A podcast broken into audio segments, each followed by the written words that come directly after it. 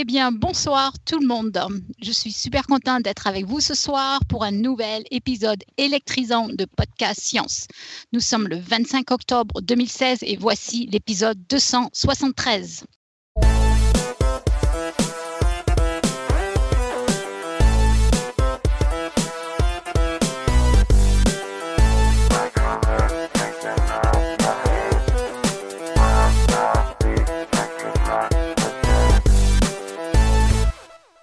De stable. Ce soir, nous avons Pascal à la technique, oui, oui, euh, sans qui, de toute façon, l'émission n'aurait pas lieu. Nous avons Pierre alias Topo. Hello. Nous avons Claire, mais oui, Claire est bien avec nous ce soir. Salut. Et bien sûr, nous avons notre invitée, Elodie, Elodie Chabrol. Bonjour. Alors, au sommaire de notre émission, eh bien, ce soir, nous allons parler de décharges électriques bien particulières dans un dossier sur l'épilepsie préparé par notre invitée, donc Elodie. Et puis ensuite, après les questions-réponses, eh bien, nous aurons quelques plugs, enfin un plug, parce qu'on ne veut pas tout vous dévoiler en même temps. Et puis, on vous rappellera le quiz du mois et bien sûr, on annoncera l'émission de la semaine prochaine. Alors, avant de nous lancer dans le dossier du jour, un tout petit mot d'introduction sur notre invitée, Elodie. Euh, elle est venue déjà sur podcast il y a environ un an pour un interview. Euh, c'était l'épisode 238. Et euh, à l'époque, elle était venue en tant que directrice de, euh, en France de Pint of Science. Alors, je lui ai demandé un petit CV pour, euh, pour quand même se présenter. Mais en fait, j'avais trouvé aussi sur son blog quelque chose et je vous rassure, les deux collent tout à fait. Et, j'aime bien ce qu'elle y avait écrit. Donc, il y avait une thèse à Paris sur l'épilepsie à la Pitié Salpêtrière, actuellement Institut du cerveau et de la moelle épinière. En ce moment, Elodie est au postdoc à Londres, euh, à l'UCL. Je crois que c'est le collège euh, London College. Ouais, University College of London. Entre les deux, elle euh, nous a annoncé qu'elle avait fait un postdoc, un postdoc aussi sur le nerf sciatique, mais qu'elle n'avait pas trop aimé apparemment. Exactement. Il fut un temps où elle n'aimait pas la neuro, qu'elle trouvait que c'était trop compliqué, mais maintenant elle adore. Voilà. Et voilà, et apparemment, quand elle n'est pas au labo, elle s'occupe de Pint of Science et après, elle dit qu'elle va au pub. Donc, euh, Exactement. voilà, bon entendeur, salut. voilà, alors je voulais juste, euh, Elodie, peut-être un tout petit mot sur Pint of Science parce qu'il y a peut-être des gens qui ne connaissent pas. Euh, très brièvement, dis-nous ce que c'est. Pas de hein. problème. Eh bien, en fait, donc c'est un festival qui a lieu tous les mois de mai. Euh, et en fait, ce qui est, euh, qui est devenu un, un, gros festival, vu qu'on a, euh, on a eu plus de, plus de 12 pays l'année dernière. et plus de 100 villes qui ont participé. L'idée, en fait, c'est vraiment de prendre des chercheurs, de les mettre dans les bars et en fait de leur faire expliquer au public ce qu'ils font comme recherche. Donc c'est assez simple. En avance, il y a des tickets, donc on sait très bien qu'on va aller à une soirée euh, sur le Big Bang, sur, euh, je sais pas, de la neuroscience, etc., etc. Et du coup, on va écouter un chercheur avec une bière à la main qui va nous expliquer en gros ce qu'il fait et qui va un petit peu essayer d'expliquer au public euh, son, son domaine de recherche, assez simplement en fait. Et, et voilà, ça va être la quatrième année en France ce mois de mai et ça va être la cinquième année en tout euh, avec, euh, avec l'Angleterre. Et, euh, et, ça marche bien et on recrute encore, donc n'hésitez pas à nous écrire et allez voir le site web www.pintofscience.fr. Super. Ben ouais. Après, j'espère qu'il y a assez de bière dans les bars pour tout ça parce que. oui, on n'est pas obligé de boire hein, d'ailleurs. On peut dire. Hein. ça fait cinq ans que je répète la même chose en fait, donc au bout d'un moment. ok. Euh, j'ai vu que tu avais un blog aussi, Elodie. Tu veux qu'on donne le lien ou euh? Alors, il y, a le blog de, il y a le blog de Pint of Science, oui, euh, qui se trouve, c'est WordPress. Donc, il, se, il, se trouve, il se trouve facilement si on va sur le site web, en fait. et ouais, est-ce que tu as lu, je crois, c'était sur un blog en anglais, non? C'est oui, un truc que j'ai écrit il n'y a pas longtemps, oui, oui, donc ça, c'est sûr. C'était en direct du labo. Hein. Ouais, ah oui, ok, d'accord, il y a ça aussi. Oui. Ah, c'est moi. ok. Bon, eh bien, on va quand même passer euh, à notre sujet du soir, quand même. Tout Et, à fait. Euh, donc, euh, on va te laisser nous parler de, d'épilepsie. Et puis, peut-être qu'on t'interrompra un petit peu si on a des questions. Et en tout cas, dans la chatroom, n'hésitez pas à poser de questions. Voilà, c'est à toi, Elodie. Merci. Donc, exactement. N'hésitez pas à poser des questions. Ça ne me, me dérange pas. Au contraire, j'aime bien quand c'est, quand c'est un petit peu dynamique. Donc, déjà, je vais commencer par poser des questions à, une question à ceux qui sont là. est-ce que vous connaissez des gens épileptiques? Non. Non. Ok, merci de m'avoir donc donné mon introduction. Euh, c'est pas grave, j'avais de la backup parce que je me doutais que ça allait arriver. Euh, donc, en fait, l'épilepsie est une maladie très très commune. Et, euh, et, ce qui est assez drôle en tant que chercheuse sur l'épilepsie, c'est que, petite anecdote, c'est que régulièrement, quand je dis que je fais ça, je croise quelqu'un qui me dit Ah, mais ma grand-tante est épileptique, ah, j'ai un copain épileptique, ou j'ai eu de l'épilepsie quand j'étais jeune, etc. Et j'ai même, je suis partie sur le Kilimanjaro cet été, donc j'ai essayé de fuir très très loin. Euh, et, en fait, dans l'équipe de 10 personnes, euh, il y avait euh, un des membres qui était épileptique et qui récoltait de l'argent pour une charité qui paye la majorité de nos recherches. Wow. c'est assez drôle comme anecdote parce que c'est vraiment, enfin c'est vraiment pour expliquer à quel point l'épilepsie partout les gens, enfin il y a vraiment beaucoup de gens qui sont atteints de cette maladie. Et pour avoir un petit nombre, la population mondiale, c'est 1% de la population qui est épileptique, donc c'est quand même assez énorme.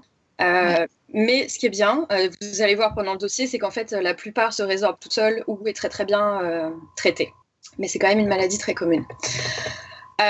donc déjà, si je vous dis Jules César, Dostoïevski, Van Gogh, Newton, Jeanne d'Arc, Flaubert et Alexandre le Grand, et que je vous demande de trouver ce qu'ils pouvaient avoir des en hommes, sauf une. oui.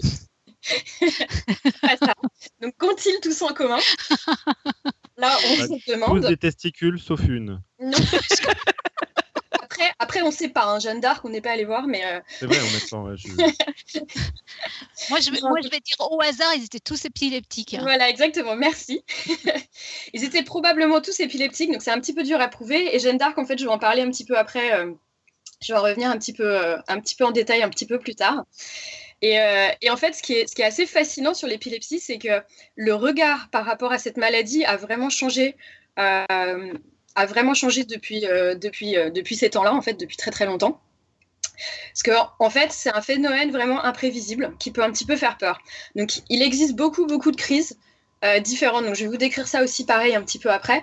Euh, donc, quand en général on parle d'épilepsie, je pense que la première chose qui vient à la tête des gens, c'est euh, la grosse convulsion, la chute, la, la, personne qui risque d'avaler sa langue, etc., etc. Donc, généralement, je pense que si je vous dis épilepsie, c'est ça que vous voyez. Oui, et voilà. Et, mhm. et, et, en fait, c'est pas c'est pas juste ça. Il y a énormément de manifestations de l'épilepsie. Et je vais je vais vous expliquer ça un petit peu après. C'est pour ça notamment Jeanne d'Arc, elle pourrait avoir de l'épilepsie. Euh, et, forcément, donc, dû à ce caractère qui est un petit peu bizarre de ces symptômes, euh, ça n'a pas été toujours facile pour les épileptiques dans l'histoire, parce que je pense que vous pouvez imaginer qu'à une époque où la médecine n'était pas très très développée, et on voyait des gens avoir des énormes convulsions comme ça, euh, il y a eu une époque en fait où, en Grèce ancienne, où notamment ils pensaient que les gens étaient, étaient possédés par des dieux ou des esprits. Et des démons. Ah, des démons, exactement. Et donc, euh, déjà, en Grèce ancienne, donc c'est comme il y a très, très, très longtemps, euh, ils avaient cette idée-là. Et euh, il y a Hippocrate, par contre, qui a eu, qui a eu, le, qui a eu la, bonne idée d'écrire quelque chose et de dire qu'en fait, il pensait que ça venait du cerveau. Et, que, et il condamnait les charlatans à l'époque qui disaient que bah, c'était démoniaque, en fait. Donc, déjà, très, très longtemps avant, on pensait que c'était peut-être ça venait peut-être du cerveau, mais en fait, le temps que tout ça se, émerge et d'avoir des preuves, etc., en fait, les épileptiques ont vraiment eu la vie dure euh, pendant, pendant, pendant pas mal d'années, notamment au Moyen Âge, euh, avec tout ce qui était sorcellerie, etc., etc. Pour les épileptiques, c'était pas facile parce que c'est vrai que euh, beaucoup, Jeanne d'Arc par exemple, beaucoup en fait ont été, ont été traités comme, comme des sorciers ou comme des possédés, etc. Euh, et, du coup, en fait, euh, c'était vraiment une maladie qui était, qui était très difficile. Et, de nos jours, il y a encore certains épileptiques qui ont du mal à en parler, euh, dû à la nature un petit peu indescriptible et un peu, un peu imprévisible de la maladie.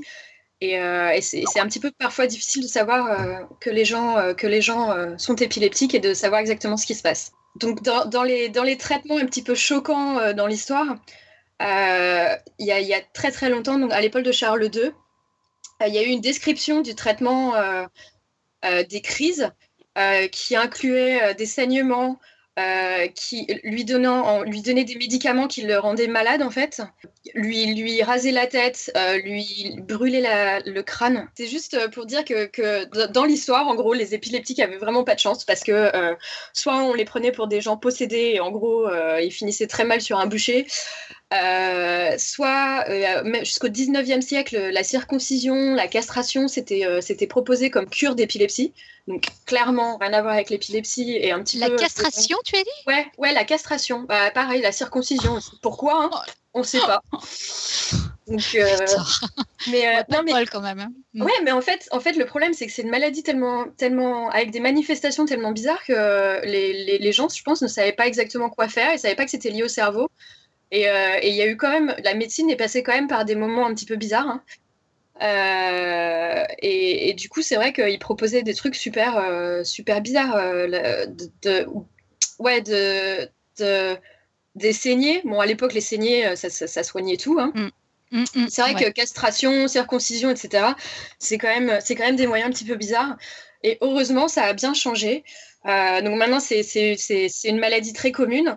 la plupart des gens, quand même, connaissent ce que c'est et la plupart des épileptiques osent en parler. Euh, mais c'est vrai que quand on parle à des médecins, ils nous disent que quand même, il y, a des épileptiques qui ont quand même du mal en fait à, à, en parler parce qu'ils ont peur que leur vie change, qu'on les, les laisse pas faire tout ce que tout ce qu'ils ont envie de faire, etc., etc. Ah ouais, c'est encore un peu tabou quoi. C'est encore bah, un peu pas bien connu. Donc... Euh, Exactement, ça reste encore un, peu tabou parce que, alors déjà, dans l'épilepsie, il y a un très très très petit pourcentage de patients qui risquent une mort soudaine. Donc ça, je pense que ça, ça leur fait peur. Euh, et malheureusement, on ne sait pas quelle est la cause, on ne sait pas pourquoi ça arrive. Ça arrive juste. Euh, et il y a aussi le fait que les crises sont tellement imprévisibles que c'est vrai que si c'est mal contrôlé, euh, eh bien, les épileptiques ne peuvent pas conduire. Il y, y, a, plein de choses comme ça. Le travail peut être un peu difficile pour certains, etc. Mhm. Donc euh, c'est vrai que, certains vont, avoir des crises, vont être épileptiques et vont un petit peu le cacher parce qu'ils vont être un peu embarrassés et vont un peu essayer de, mener une vie normale même si, euh, même si c'est difficile. Et, euh, et, donc comme je disais tout à l'heure, l'épilepsie est vraiment très très commune. Donc à peu près 1% de la population, la population mondiale.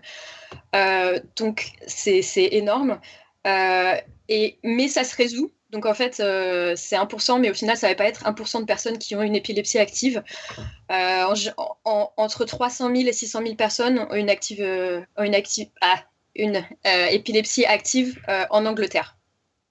Quand tu dis que c'est une maladie, justement 1% qui est, qui est abondante, c'est quoi? Par rapport à des maladies génétiques, par rapport à des maladies vénériennes, par rapport à des maladies quoi? C'est 1%, c'est énorme, j'arrive pas à me représenter en fait. C'est la maladie neurologique la plus fréquente. La maladie neurologique, d'accord, ok. Mais par rapport, je sais pas, moi, par, euh, à la malaria, euh, ah. c'est dans quel genre de. Euh, peut-être comparé, au diabète, par exemple. Ah, je, pense, que c'est moins que le diabète. c'est moins, je pense que c'est moins que le diabète. Je ne sais pas exactement les, chiffres du diabète. Mhm. c'est qu'est-ce que j'allais dire? En fait, le, le truc avec l'épilepsie aussi, c'est que c'est pas juste une maladie, ça va être parfois un symptôme. L'épilepsie est un symptôme d'autres maladies parfois. D'accord. Ah ouais, donc c'est compliqué, ouais. Donc c'est compliqué. L'épilepsie, en fait, vraiment, le... s'il y a un message pour ce soir, c'est que c'est vraiment une maladie hyper compliquée parce qu'en fait, il y a tellement de manifestations différentes et tellement de formes différentes d'épilepsie qu'en fait, on parle d'épilepsie en général, mais c'est vraiment à mettre au pluriel. Ah. Euh, et, et, ce serait et il n'y a pas une épilepsie quoi. C'est ça qui un, peu comme les cancers quoi d'une certaine manière. Exactement, exactement. C'est un peu comme les cancers. C'est voilà, ça. Je vais expliquer pourquoi, mais ça dépend un peu de où ça arrive dans le cerveau, etc. Ce qui se passe, euh, de comment ça arrive, de s'il y a des symptômes associés. Euh, si c'est juste une épilepsie, si c'est si c'est une épilepsie qui est due à, quelque chose d'extérieur ou vraiment qui vient juste comme ça. donc c'est vrai que c'est un peu difficile à savoir et comme ça peut se résorber avec, euh, avec, avec, le temps. C'est aussi parfois difficile euh, de savoir exactement un chiffre exact euh, de ce qui se passe. D'accord. Et je pense que tu vas certainement nous le dire, mais est-ce que, enfin, tant pis, je me lance, je, ah lance la question. Est-ce que, est que l'on sait si le nombre de gens qui souffrent d'épilepsie augmente au cours du temps ou c'est stable ou est-ce qu'on a des statistiques là-dessus? Alors, c'est relativement stable. Euh, par contre, il y a une courbe en U de l'épilepsie, c'est-à-dire que ça va, ça va plus être chez les enfants et chez les personnes âgées que chez les adultes, euh, Tu veux dire que le tu veux dire que le nombre d'enfants qui souffrent d'épilepsie augmente ou non, non, non, ça veut dire que euh, ah, je ne sais pas exactement, je pense que c'est stable à travers les années. Et surtout, le problème avec l'épilepsie, c'est que c'est tellement difficile parfois d'être sûr que quelqu'un a de l'épilepsie. Euh, et, dû justement à cette histoire de des gens se, se cachent, euh, les diagnostics deviennent meilleurs aussi. Donc parfois, quand on voit une maladie augmenter, je me demande mm. toujours si c'est la maladie qui augmente ou si c'est juste que le diagnostic est bon. Parce que les cancers, par exemple, il y a une centaine d'années, euh, on n'arrive pas à les diagnostiquer aussi bien. Donc, est-ce que le nombre de cancers mm. augmente ou est-ce que c'est juste que maintenant on sait les dépister et du coup, y a, le chiffre augmente, mais techniquement, en fait, c'est la même chose. Ouais. Quand on bosse avec une maladie, c'est vrai que c'est toujours un peu difficile de savoir si le nombre est en augmentation pour une vraie raison ou si c'est juste que maintenant on est bon à savoir que c'est ça. Mm-hmm, mm-hmm, et du coup, mm-hmm. il y a plus de cas qui sont attribués à, à ces maladies alors qu'en fait, avant, on loupait ça complètement. Quoi. Oui, et c'est vrai que ça me fait penser à l'Alzheimer, la maladie d'Alzheimer aussi, c'est un peu le même problème, j'imagine. Hein. Exactement, Parkinson, c'est pareil. Tout ça, c'est tout ça, et, les, cancers, c'est vraiment une, un exemple euh, parfait de dépistage où euh, il y a probablement 200 ans, on mourait, on ne savait pas pourquoi, et voilà. Et, euh, maintenant, on va avoir un cancer type je ne sais pas quoi, cancer du sein type machin. Ça va être vraiment très très bien défini. Et, et du coup, c'est vrai que c'est difficile un petit peu d'avoir un regard sur le chiffre parce que on se dit ah bah oui les cancers augmentent. Ouais, mais est-ce que c'est vraiment une augmentation du nombre ou est-ce qu'au final c'est juste que maintenant on sait on sait exactement ce que c'est quoi. Oui, bien sûr, oui. Donc, donc voilà. Donc donc l'épilepsie, en fait, comment, comment est-ce qu'on définit l'épilepsie? Parce que voilà, j'ai dit que ça pouvait être plein plein de choses différentes. Et il euh, faut faire une différence aussi entre une crise et euh, être épileptique. Donc euh, l'épilepsie, c'est vraiment quand une personne va avoir des crises récurrentes d'épilepsie.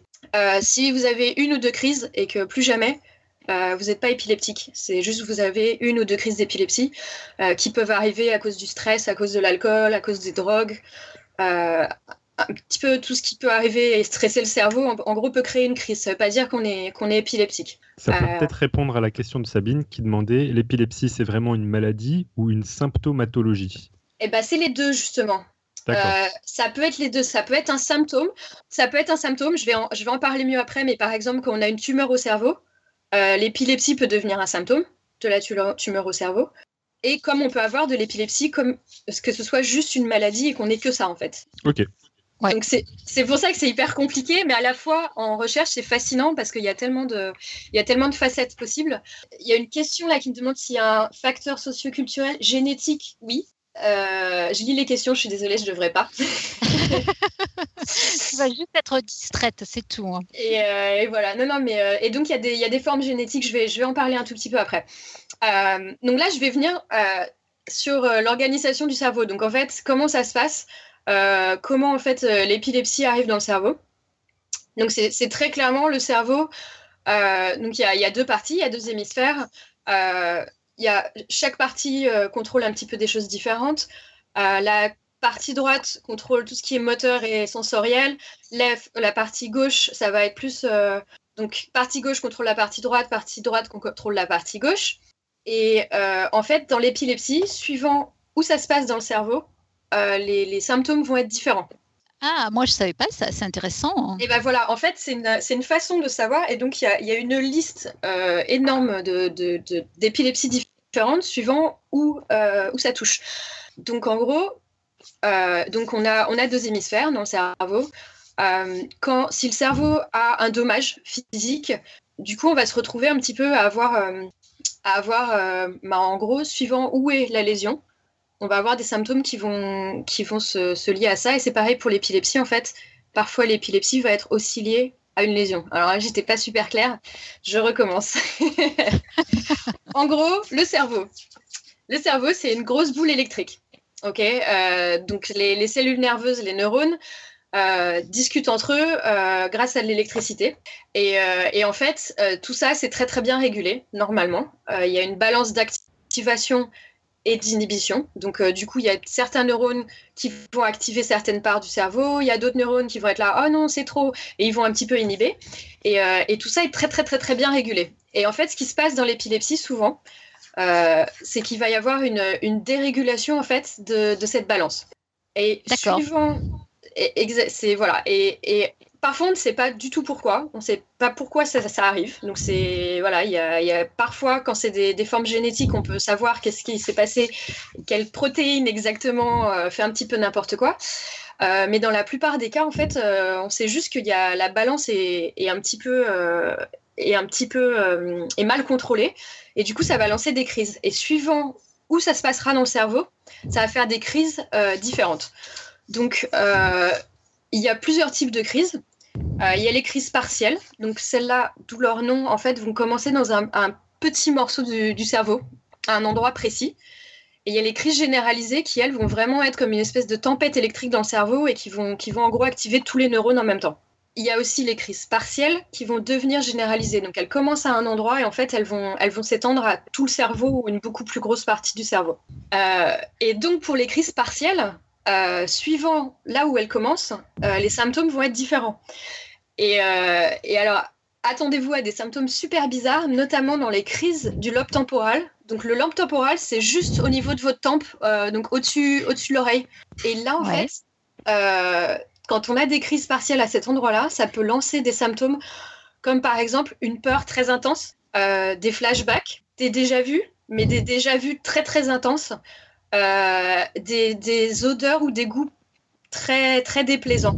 Ah ouais, donc c'est euh, ça réactive en fait des, ça réactive des comment dire des connexions ou des passages, enfin des comment dire en français, des, chemins dans le dans le cerveau en fait. Exactement, ça va ça va déclencher des choses.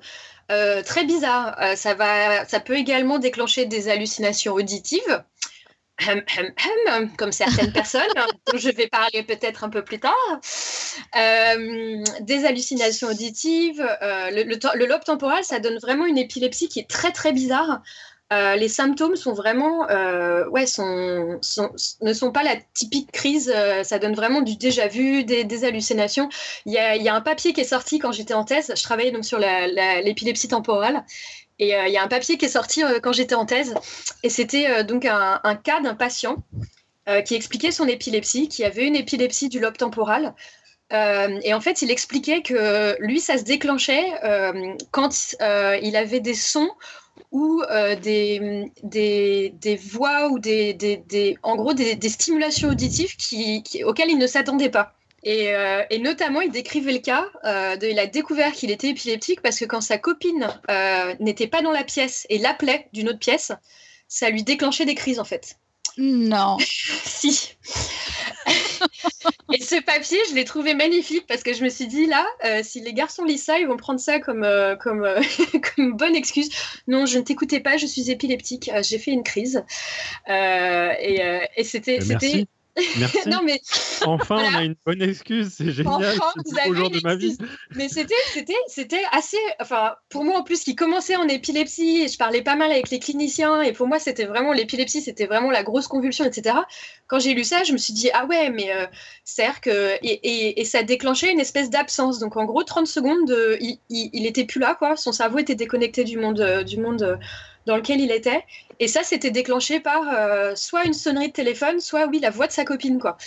Quand il s'y attendait pas. Tous les mecs sont épileptiques, quoi. Et donc, effectivement, je pense que tous les mecs sont épileptiques. Donc, tout à l'heure, quand j'ai donné la liste de gens, là, effectivement, euh, ils sont tous des hommes. Donc, euh, non, mais donc, donc c'est, une anecdote drôle, en fait, pour, pour montrer à quel point l'épilepsie peut vraiment être bizarre, quoi.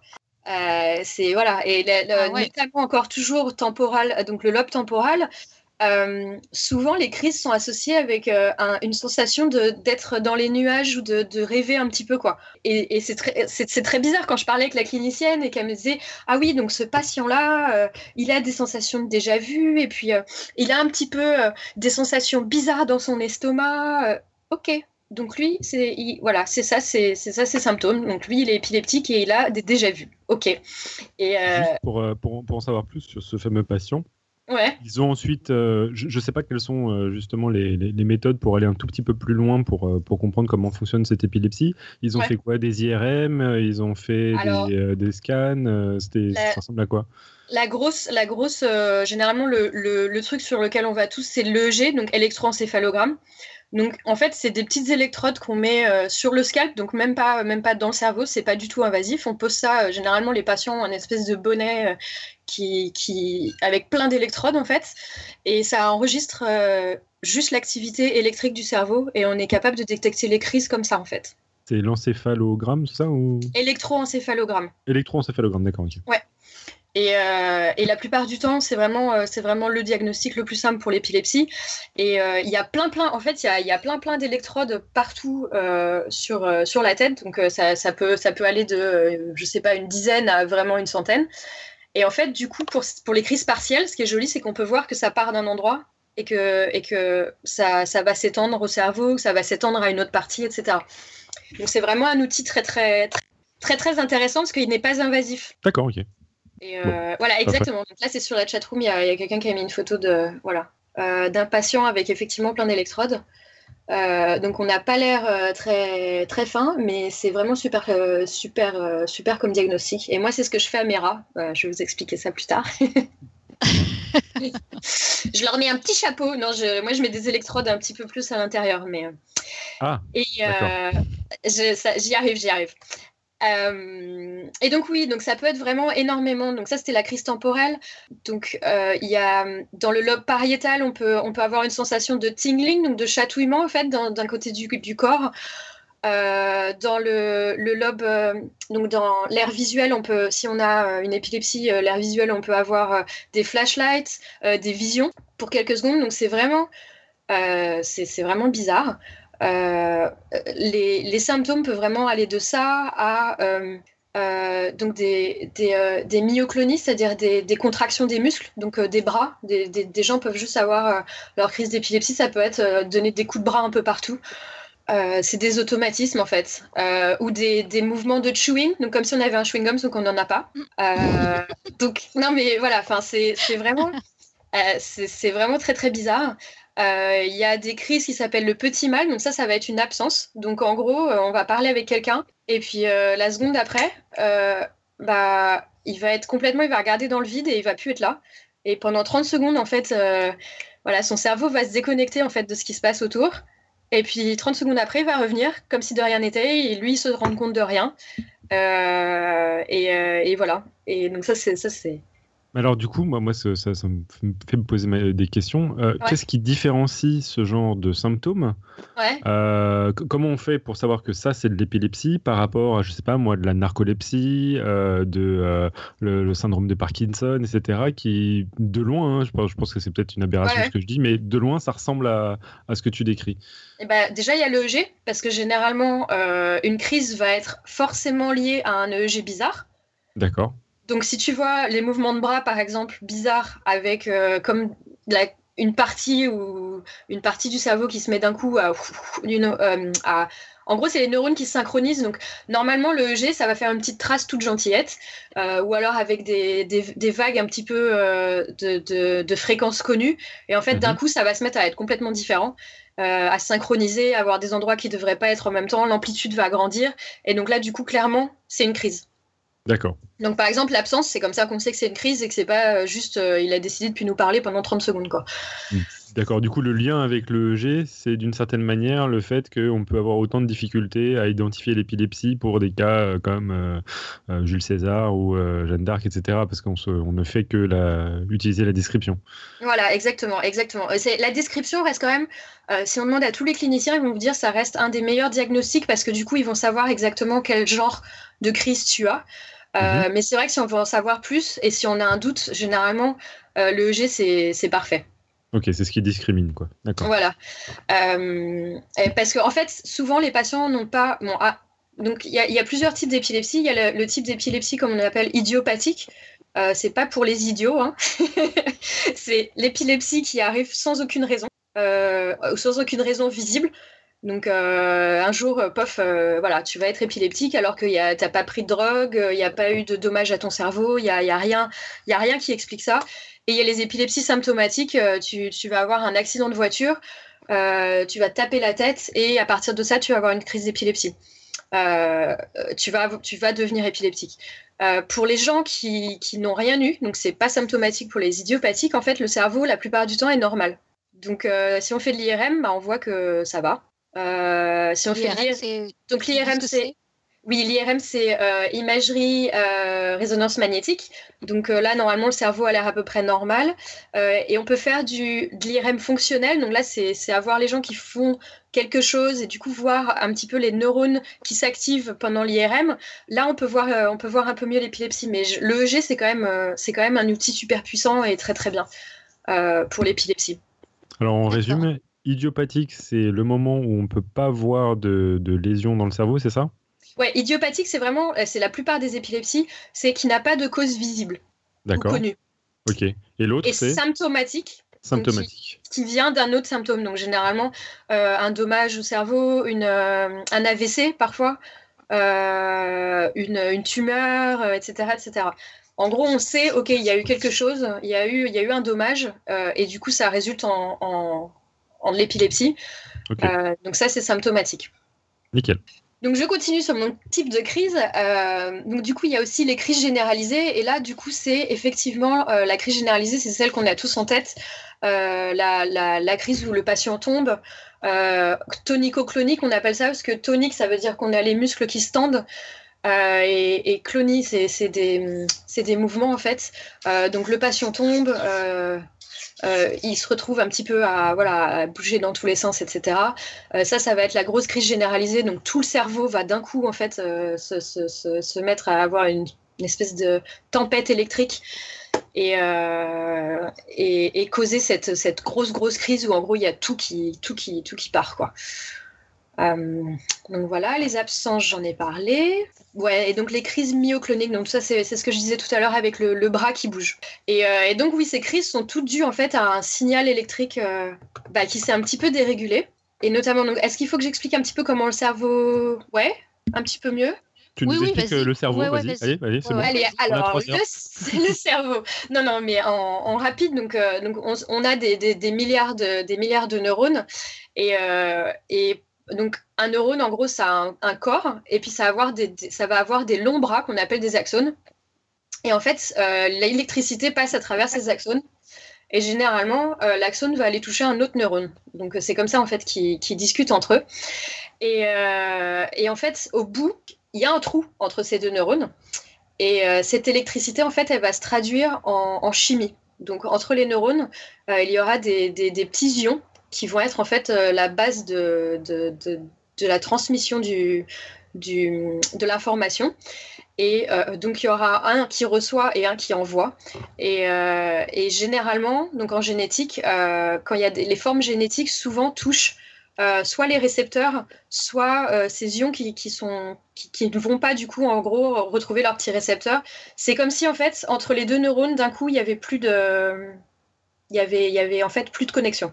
Donc le neurone. Le signal, le signal chimique qui, est fait par des, ions ne, passe plus. Donc. Exactement, exactement. Parce qu'en gros, les neurones, donc à l'intérieur, c'est l'électricité. C'est vrai qu'à l'extérieur, c'est un signal chimique. Euh, parce que l'électricité, sinon, voilà, on peut, il y, a un trou, faut bien, voilà. Donc c'est des, petits ions, donc c'est des espèces de petits, des petites molécules, des petites protéines, pardon, des, des ions d'ailleurs, euh, qui, qui, vont sortir du neurone et qui vont aller sur un récepteur particulier sur le neurone d'après. Et donc, là, on n'est pas sur, le, sur les neurotransmetteurs, c'est ça C'est les ions, donc c'est un peu plus compliqué. Les neurotransmetteurs, ça a des plus grosses protéines, mais il y a ça aussi.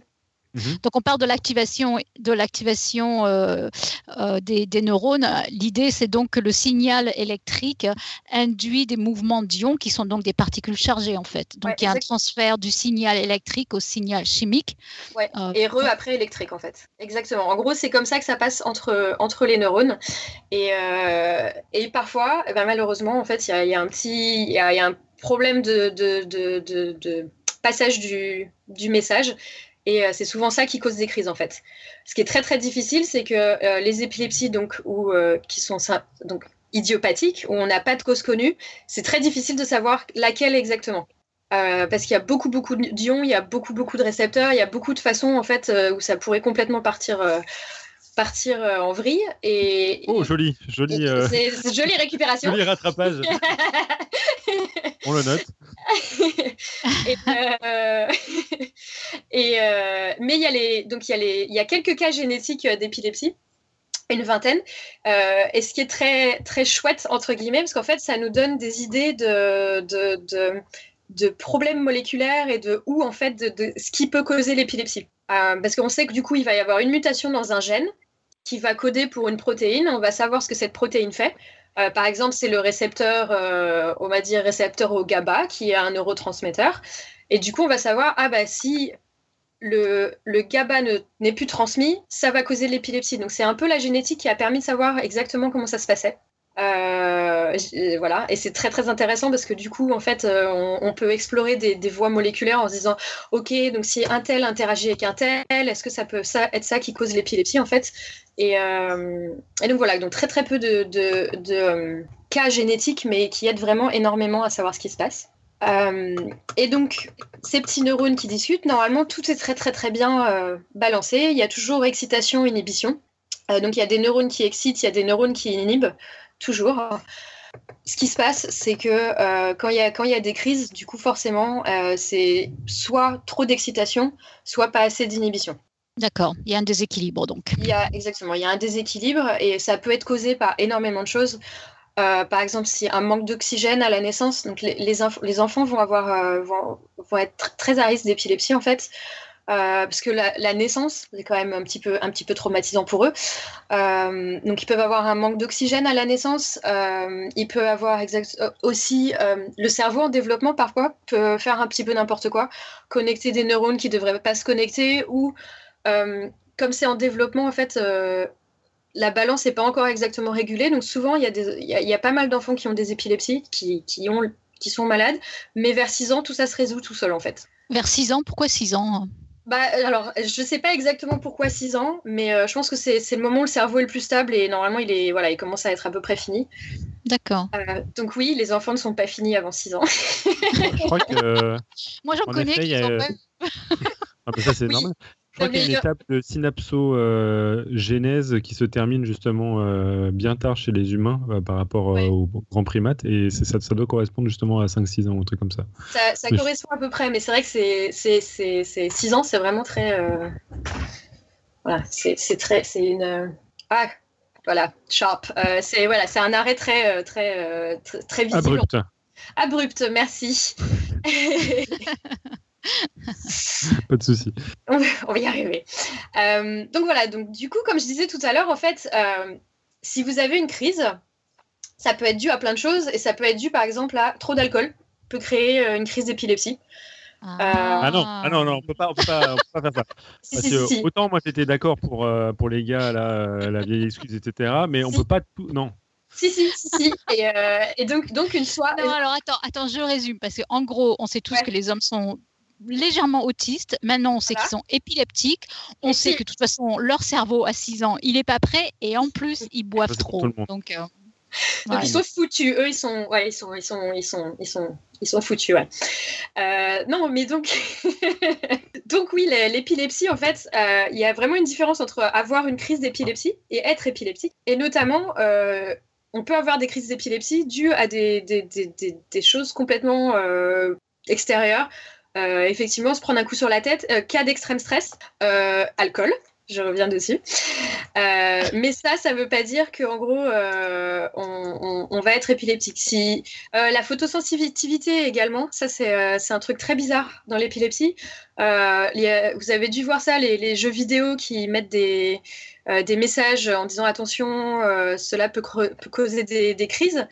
Euh, c'est vraiment, il y a des épilepsies où en gros, euh, trop de simulation, simulation euh, visuelle va créer en gros une, crise. donc voilà, l'épilepsie en fait, ça peut être tellement de choses. Je ne peux pas faire une liste de exactement tout parce que franchement, ça serait, ça serait un petit peu chiant de passer ma soirée à dire voilà, si ça touche ça, ça donne ça.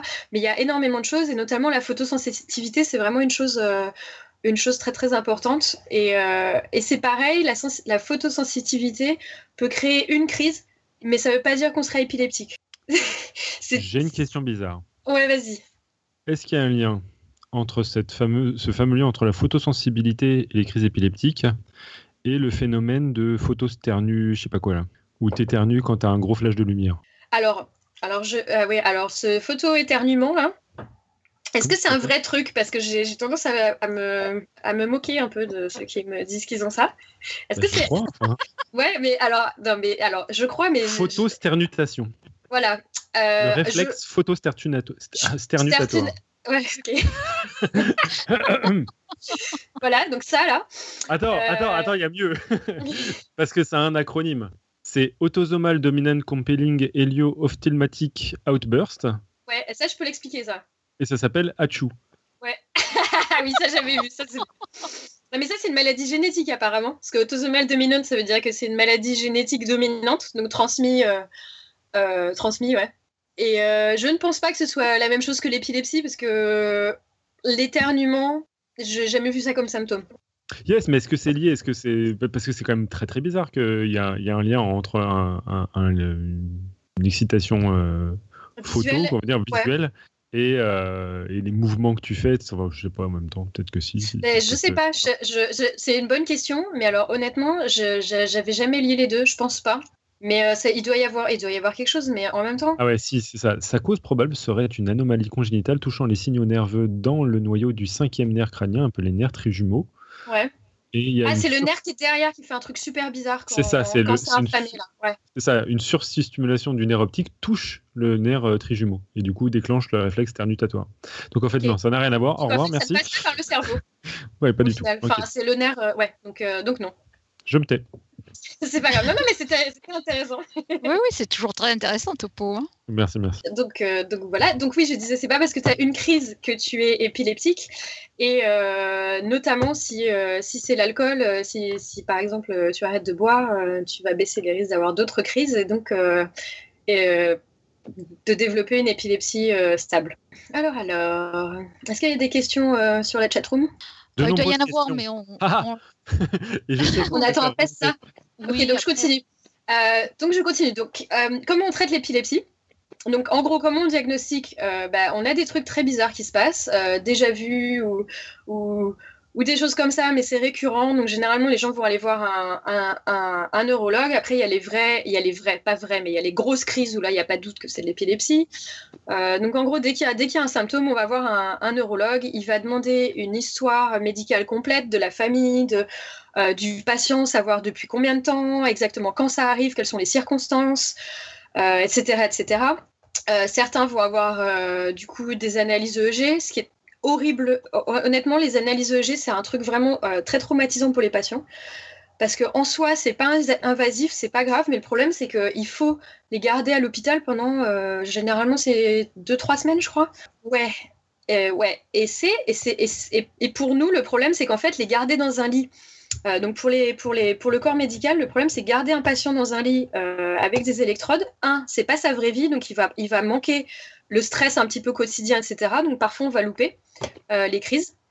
Parce qu'au final, euh, bah, si, euh, si le patient est stressé par son boulot et du coup le stress a tendance à lancer les crises et qu'il reste dans un lit d'hôpital pendant une semaine, bah, du coup la, la- probabilité d'induire les crises va au final être un peu plus basse. Voire il va rien avoir pendant une semaine, il va sortir de là, il va faire une crise à la sortie de l'hôpital. Euh, non mais c'est horrible. Et, euh, Ouais, ouais, et- pour les, ouais. et pour, euh, et pour les hôpitaux aussi, c'est un petit peu dangereux parce que c'est vrai que c'est des patients qui peuvent avoir des crises dans les lits, se retrouver par terre et se retrouver du coup à avoir euh, à, à se faire mal, à avoir, à avoir des problèmes, etc. Donc euh, en fait, il y a beaucoup, beaucoup de gens qui travaillent sur euh, le diagnostic à la maison maintenant.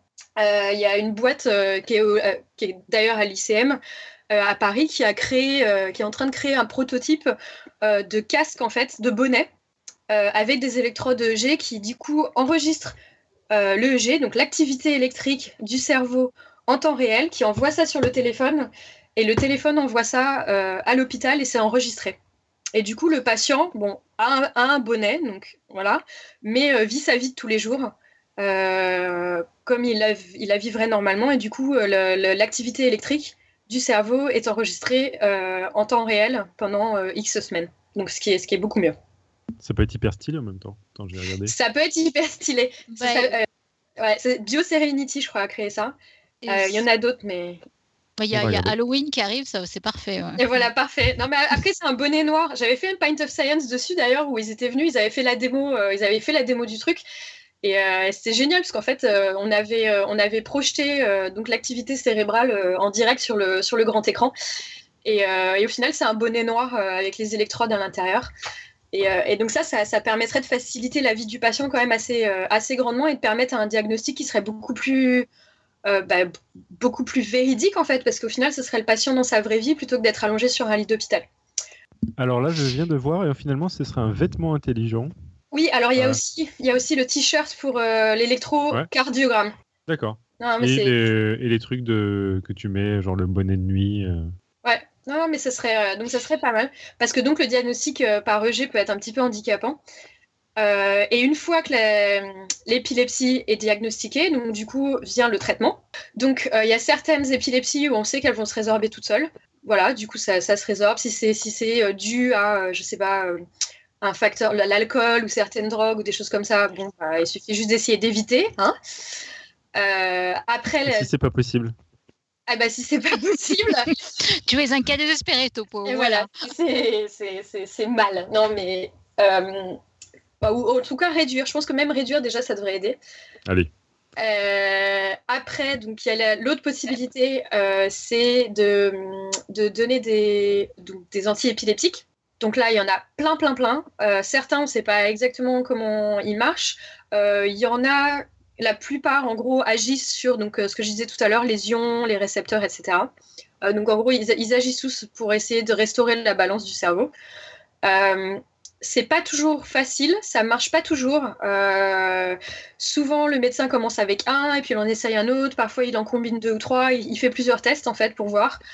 Euh, la plupart du temps, dans 70% du cas, des cas, ça marche très bien. Et euh, du coup, il y a encore une trentaine de pourcents ou un petit peu moins qui, du coup, se retrouvent avec une épilepsie non traitable par médicament.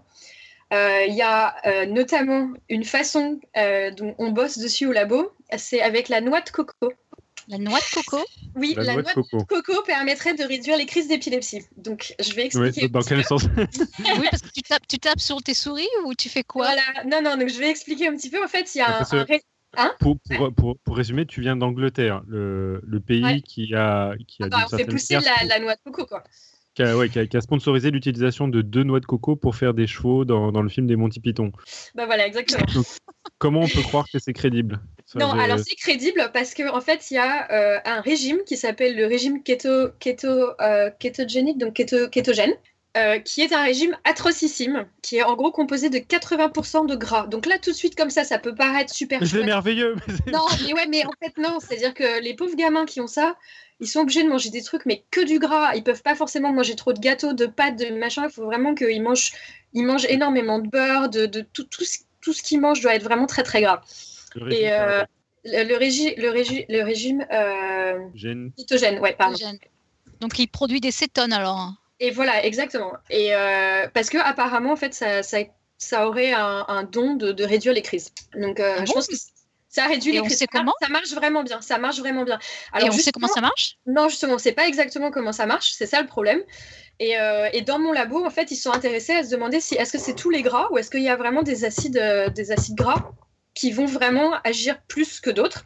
Et en fait, ils se sont rendus compte que l'acide déconoïque, qui est l'acide de la noix de coco, aurait un effet sur les crises d'épilepsie assez intéressant. Ça alors. Et euh, bah, parce que les, c'est vachement intéressant, mais c'est vrai qu'on se demande comment ça marche. Parce que euh, quand on mange euh, de la noix de coco ou des, des, des, corps gras, de toute façon, ils ne sont pas transportés au cerveau, ils ne passent pas la barrière hémato-encéphalique. Non, alors je crois, qu'ils sont, je crois que justement, ils sont, ils sont cassés en, en, en, d'autres trucs. Alors exactement, je ne sais pas, mais je crois qu'ils ils produisent d'autres molécules qui vont effectivement aider. Le gras, c'est la vie, exactement. Euh, quelqu'un qui commande ça euh, sur la chatroom. Euh, je pense que ça va, ça va, ça va créer des, des, produits qui vont en gros aider les crises, quoi. Aider en tout cas à réduire les crises. Ça alors, c'est fou ça.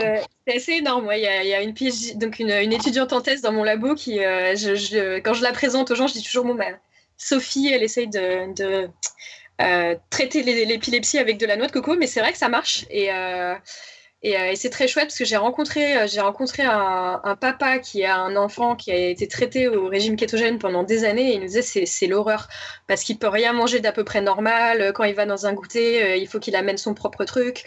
et il mange vraiment 80% de gras, donc c'est énorme. c'est Ah ouais, ça doit être horrible, ouais. Ah ouais. C'est vraiment, ça a l'air génial, comme ça on se dit ouais, fromage et tout, mais si on mangeait que ça toute la journée, ah ça paraît pas cool en fait. Hein. En fait, c'est vraiment vraiment pas cool. Euh, donc voilà, il y a une autre façon de traiter l'épilepsie, euh, c'est la chirurgie. Donc là, c'est euh, ça marche très bien suivant le type de crise et suivant où elle commence. Donc il faut que ce soit des crises au moins partielles, donc des crises qui vont commencer à un endroit du cerveau qui sera très très restreint.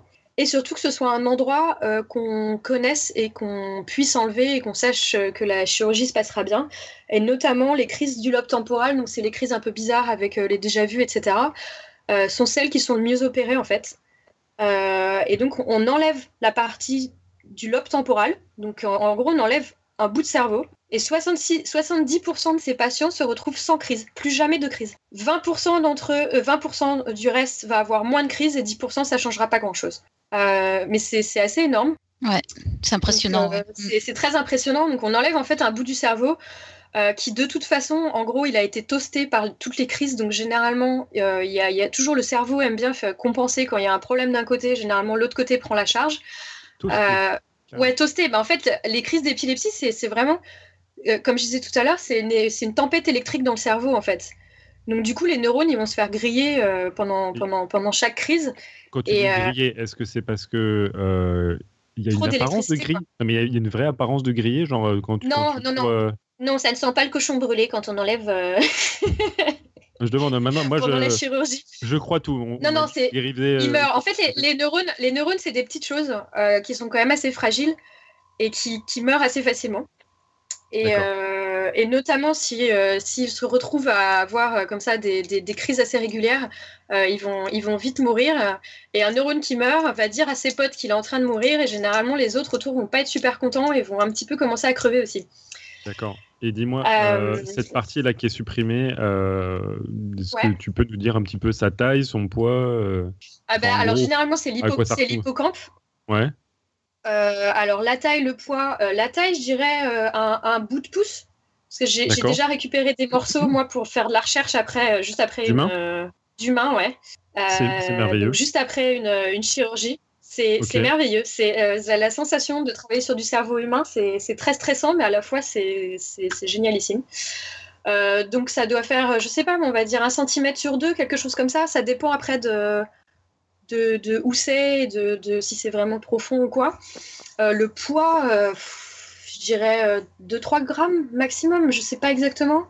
quelque chose comme ça. Et, et ces patients donc, se retrouvent sans crise et sans séquelles. 70% d'entre eux. D'accord. Ouais, c'est super, ouais, ça marche bien, ouais. Mm. Donc ça, c'est super chouette. Et pour le reste des patients, donc là, c'est là où moi j'interviens.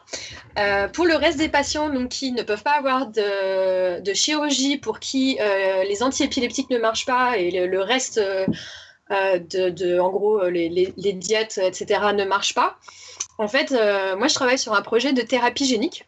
Attends, attends, attends. Du coup, l'idée... Je, peux t'interrompre? Ouais, ouais. Tu vas, quand même parler tu vas quand même nous parler du split brain. De, split brain, ah oui, mais ça, du coup, oui, alors ça, c'est ce qu'ils font. Alors ça, c'est un autre type de chirurgie. Euh, c'est en gros, ils séparent les connexions entre, deux, entre les deux hémisphères euh, pour éviter que, en gros, les crises euh, s'étendent partout. Ouais, ça, c'est hyper impressionnant. Hein. Ça, c'est hyper impressionnant et apparemment, ça marche. Mais c'est pareil, ça marche sur certaines épilepsies. Il faut vraiment. C'est des années de, de diagnostic avant. C'est-à-dire qu'ils se disent pas, tiens, vas-y, on va couper ça en deux. Ah ouais, non, c'est bah ouais, c'est vrai que c'est quand même, euh, ça doit être exceptionnel ce genre d'opération, non? Enfin, J'imagine que ça arrive pas tous les jours, effectivement. Hein. Non, c'est pas pas pas énorme. Euh, c'est pas énorme. Je pense que la chirurgie la plus souvent euh, faite, c'est celle sur le lobe temporal parce que c'est vraiment bien connu, etc. Le split brain, c'est quand même vraiment encore bizarre et, et, et mais, mais effectivement ils le font et ça marche. Euh, tu nous en dis, euh, juste pour les gens qui ne connaissent pas, tu nous en dis juste un petit mot sur le speed brain. Moi, je trouve ça fascinant. Alors moi, je suis pas un expert, j'avoue, euh, de ça. Mais en gros, l'idée, ce serait vraiment de couper les connexions entre les deux hémisphères du cerveau pour restreindre en fait la crise d'épilepsie à l'hémisphère d'origine. Donc du coup, on aurait une crise partielle au lieu d'avoir une crise généralisée. Donc ça, ça, ça réduirait en tout cas le, la, la sévérité des crises énormément. Euh, d'après, ce que j'en connais, quand ils le font, c'est vraiment dans des cas extrêmes, quand rien d'autre ne marche. Et, euh, ils ont eu des, cas de, rémission euh, avec ça, mais c'est vrai que, encore une fois, c'est des, cas extrêmes. Et c'est vrai que le, résultat est assez impressionnant parce que c'est vrai que le, mode de fonctionnement des, gens est, vraiment modifié. Et c'est vrai qu'il n'y a, a, plus de connexion entre le, cerveau droit et le cerveau gauche. Et du coup, il y a des, des, des, des, comment dire, des réactions bizarres euh, du style euh, euh, le matin, il y a la, la, main droite qui va fermer les boutons de la chemise et la main gauche qui va les rouvrir, par exemple. Il n'y a, plus de, il a plus de correspondance, en fait. Tu dis ça parce que tu as vu quelque chose récemment ou Non, non, c'est un truc qui m'a intéressé et parce que très, très, très récemment, en fait, il y a eu deux vidéos, c'était marrant en plus, euh, de, deux vidéastes, CGP Grey et In a Nutshell, qui avaient fait justement un double épisode comme ça où ils parlaient de ce, phénomène de, split brain. Donc j'ai mis les, références et peut-être qu'on les, les, mettra dans les notes de l'émission.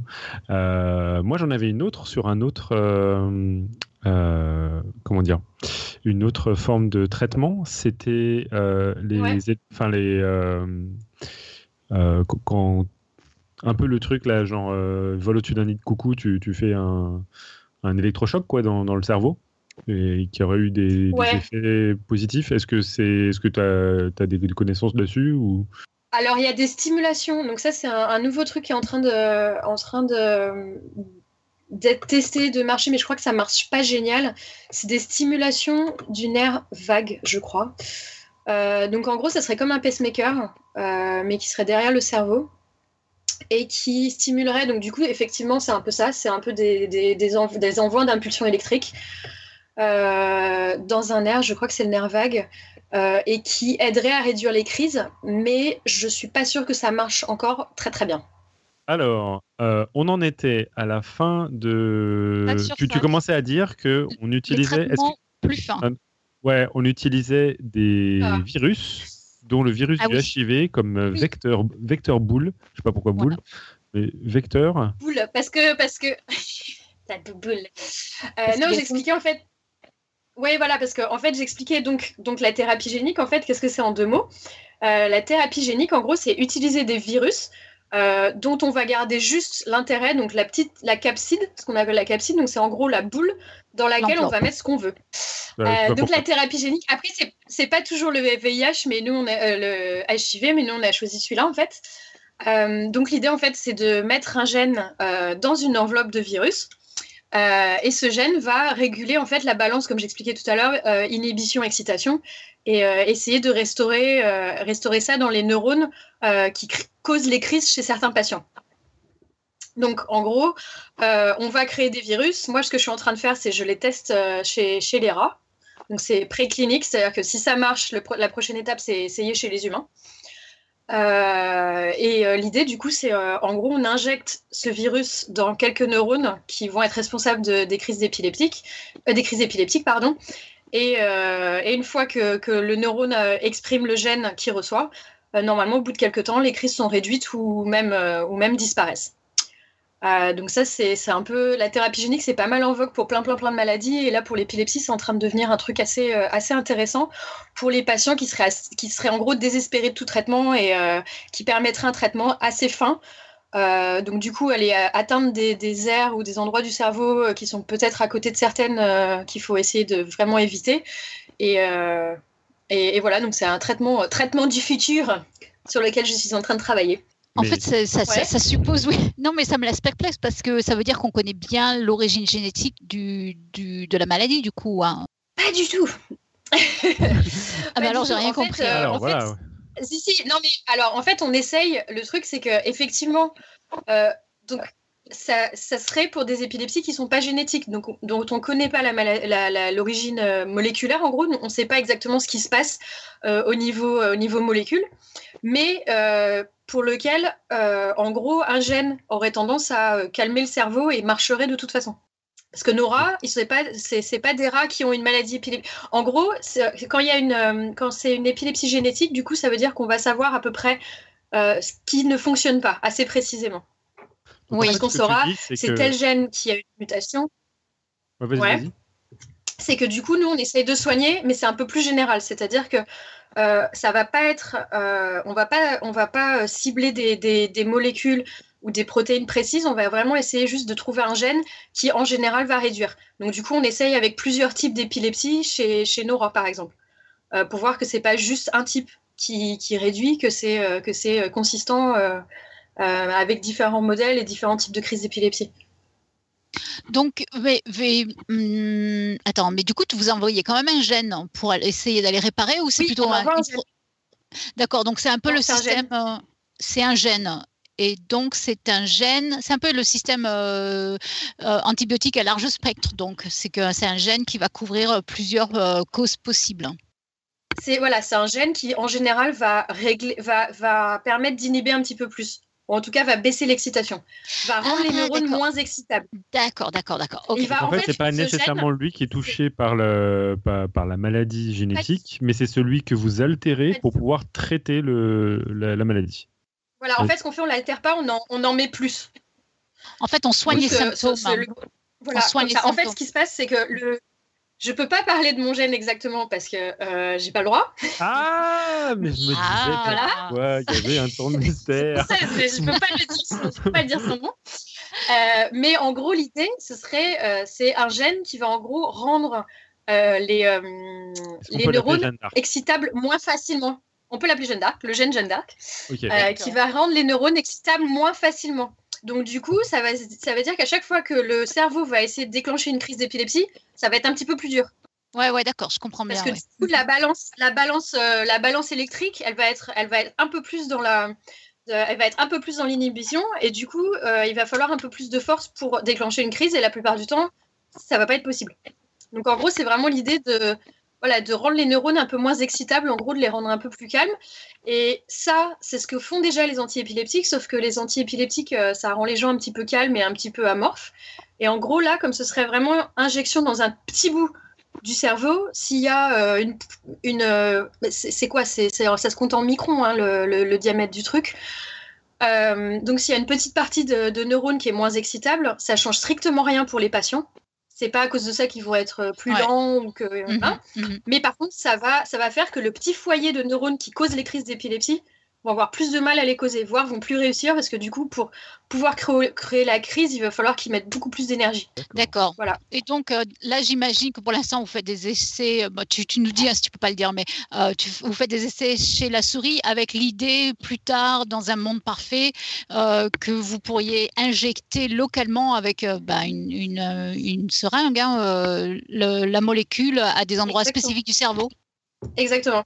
Donc euh, l'idée, l'idée normalement, c'est si jamais ça marche, euh, donc mon projet, si jamais il marche, euh, de transférer chez des patients humains qui doivent de toute façon avoir une chirurgie. Au cas où, parce qu'en final, c'est un petit peu, c'est un petit peu dangereux. On va pas aller chez des gens sains et voilà essayer.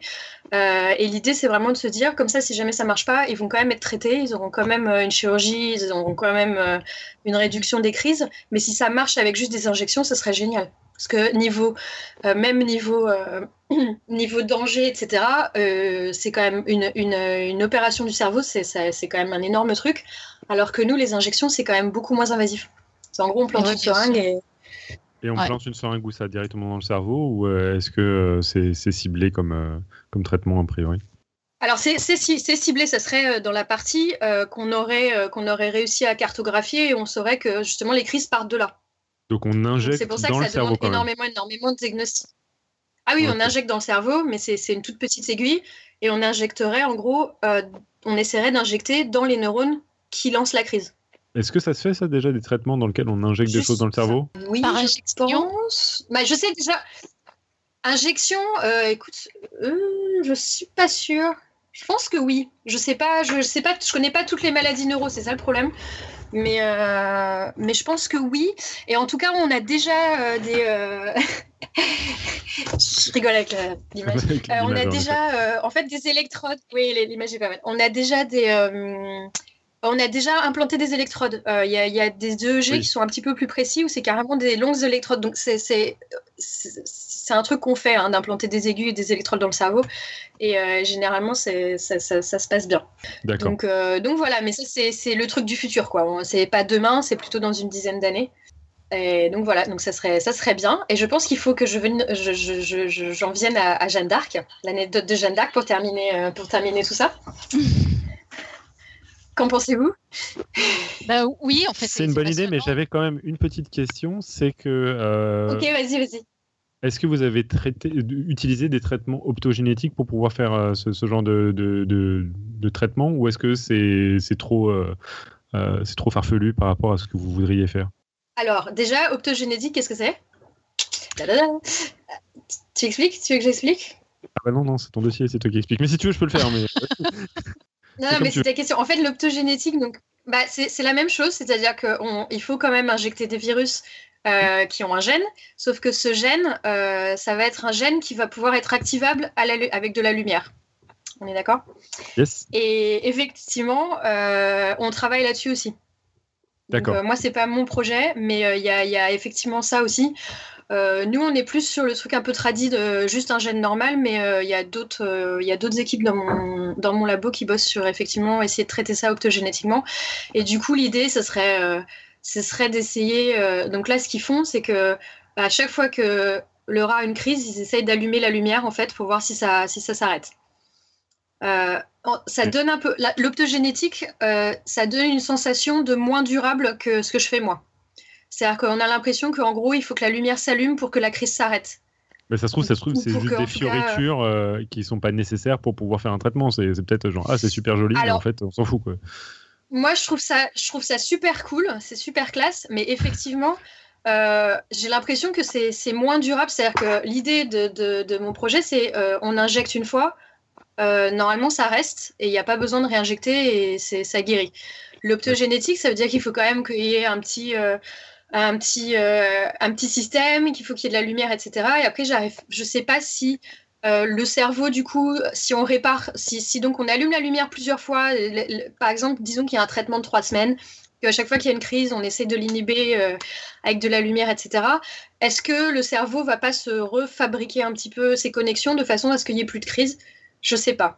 Je pense que l'optogénétique, c'est un un petit peu trop compliqué euh, pour le moment. Mais après, c'est l'optogénétique, c'est vraiment le tout début. Hein, donc, euh, ça se trouve, euh, on, va, on va se rendre compte dans quelques années que c'est 15 fois mieux. Oui, c'est vrai qu'on en est vachement au début. Mm, mm.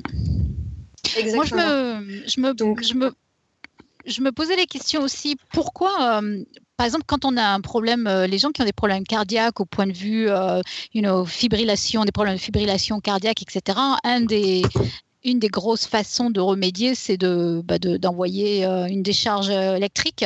Pourquoi on ne fait pas ça avec le cerveau des épileptiques? Alors, c'est ce qu'ils ont essayé de faire avec, avec les, stimulations électriques. Ça ne marche pas très bien. Et le problème, c'est que je pense que c'est beaucoup plus dur parce que le, cœur, c'est un muscle au final. Hein.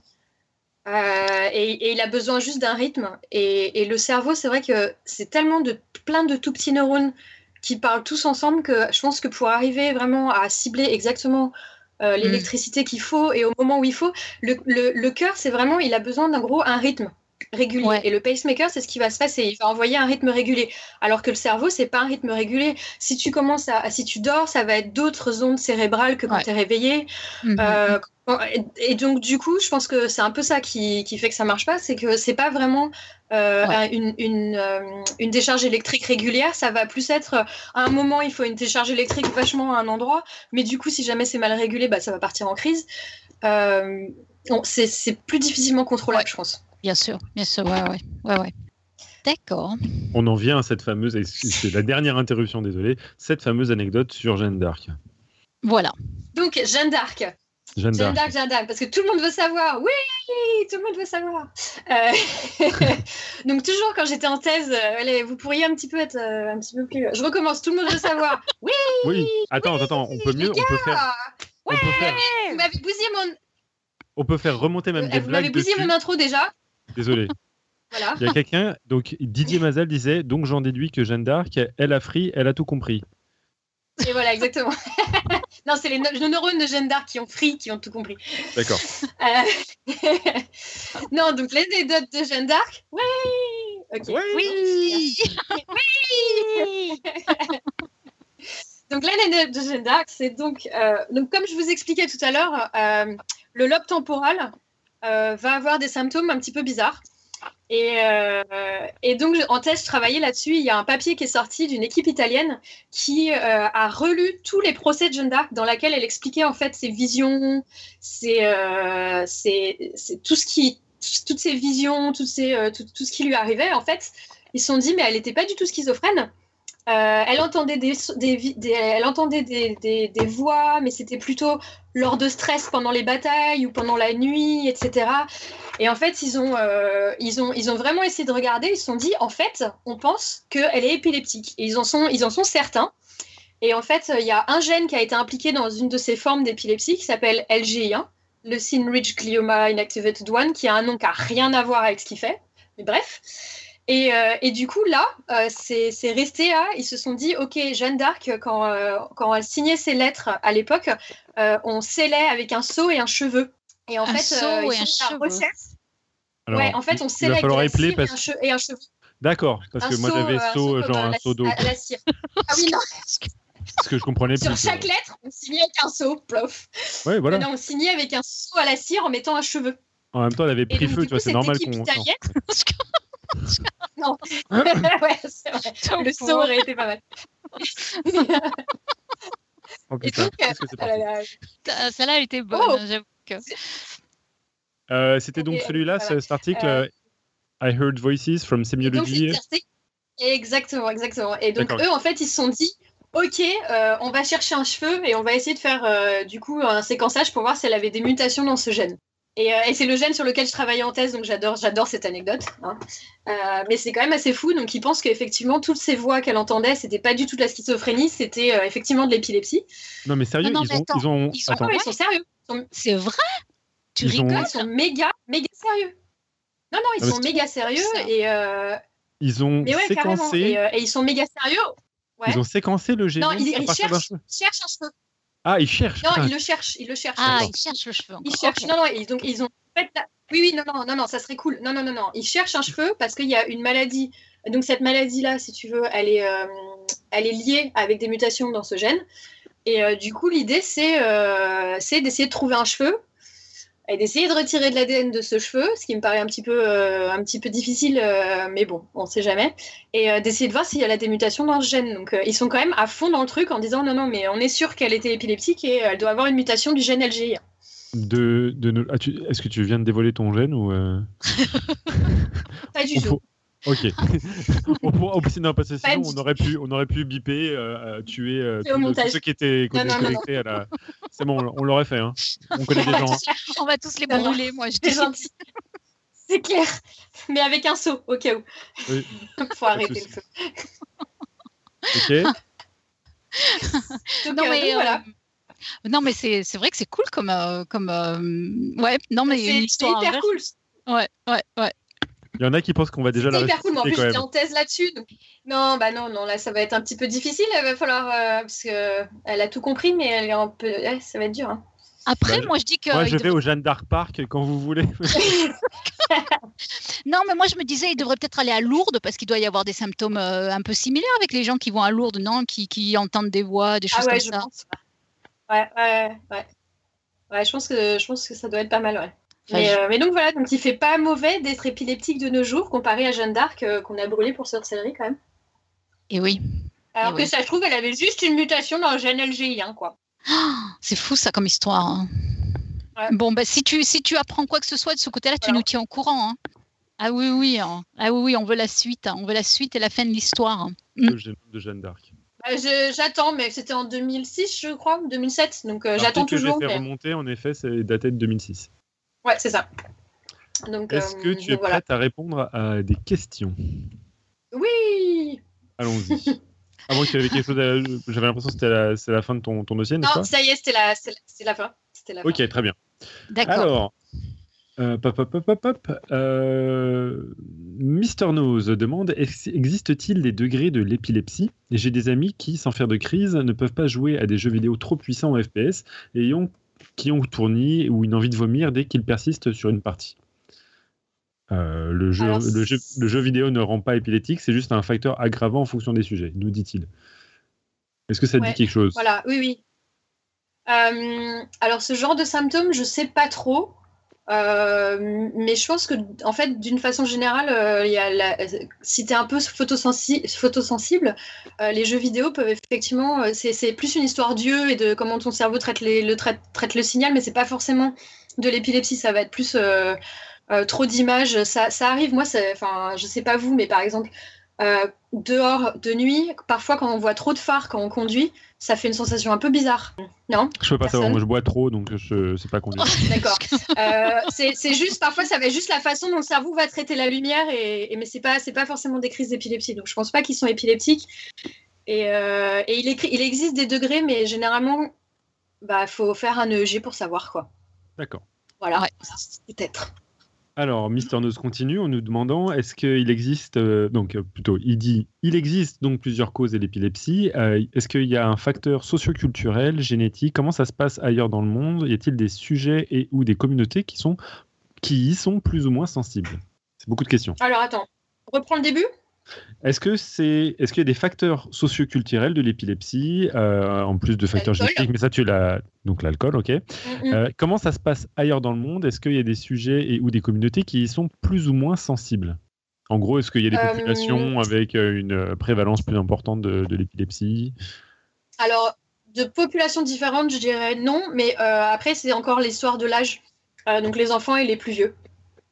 Parce que quand tu es gamin, ton cerveau est en développement. Quand tu es plus vieux, ton cerveau est euh, en développement dans le sens. Euh, tu perds quelques neurones, etc. Et donc, du coup, euh, c'est plutôt, plutôt ça plutôt que des populations. Ça va plus être une histoire d'âge, répartition. Ok, alors je vais vite fait demander s'il y a des épileptiques dans la, dans la chatroom. Si ah oui, est-ce qu'ils peuvent se manifester genre dans la seconde Parce que on, on va tester un GIF après que je peux supprimer, peut-être, n'est-ce pas Y a-t-il des épileptiques dans le chatroom Tadam Bon, j'aurais dû connecter mes, j'aurais dû, j'aurais dû connecter mes rats. Je savais. J'aurais dû leur mettre un petit ordinateur. Est-ce que tu, arrives à les, tu arrives à leur provoquer des, des crises visuellement à tes rats euh, Non, non, non, mais euh, ah, ah, oui, c'est bizarre ça. Ah ouais. Donc ce GIF, t'essaies de nous faire faire des crises là C'est quoi l'idée? Eh ben, la question qui est Mhm. La question est. Euh, la question était sous mes yeux il y a un instant. Est-ce que, ça, ça est que ça provoque vraiment des épilepsies, ce genre de truc? Tu veux dire le GIF euh, en ce moment? Ouais. Bah écoute, je sais pas, je pense que ça dépend des gens et ça dépend de ta sensibilité. D'accord. Euh, mais je pense que c'est plutôt des lumières, genre par exemple en boîte, les boîtes de nuit un peu électro, où il y a des stromboscopes. Hum, le stromboscope, très mhm. très. Le thromboscope, notamment, je crois que c'est un des, un des trucs les plus importants euh, en termes de, de, photosensibilité qui vraiment, euh, qui vraiment lance des crises. Quoi. Ok. Plus, ça va être plus une lumière forte en flash, en fait, que vraiment un truc bizarre. Qui, ça va plus te donner envie de vomir, ce truc-là, que euh, les thromboscopes, où ça va vraiment être un espèce de flash qui. Voilà, un flash soudain, quoi.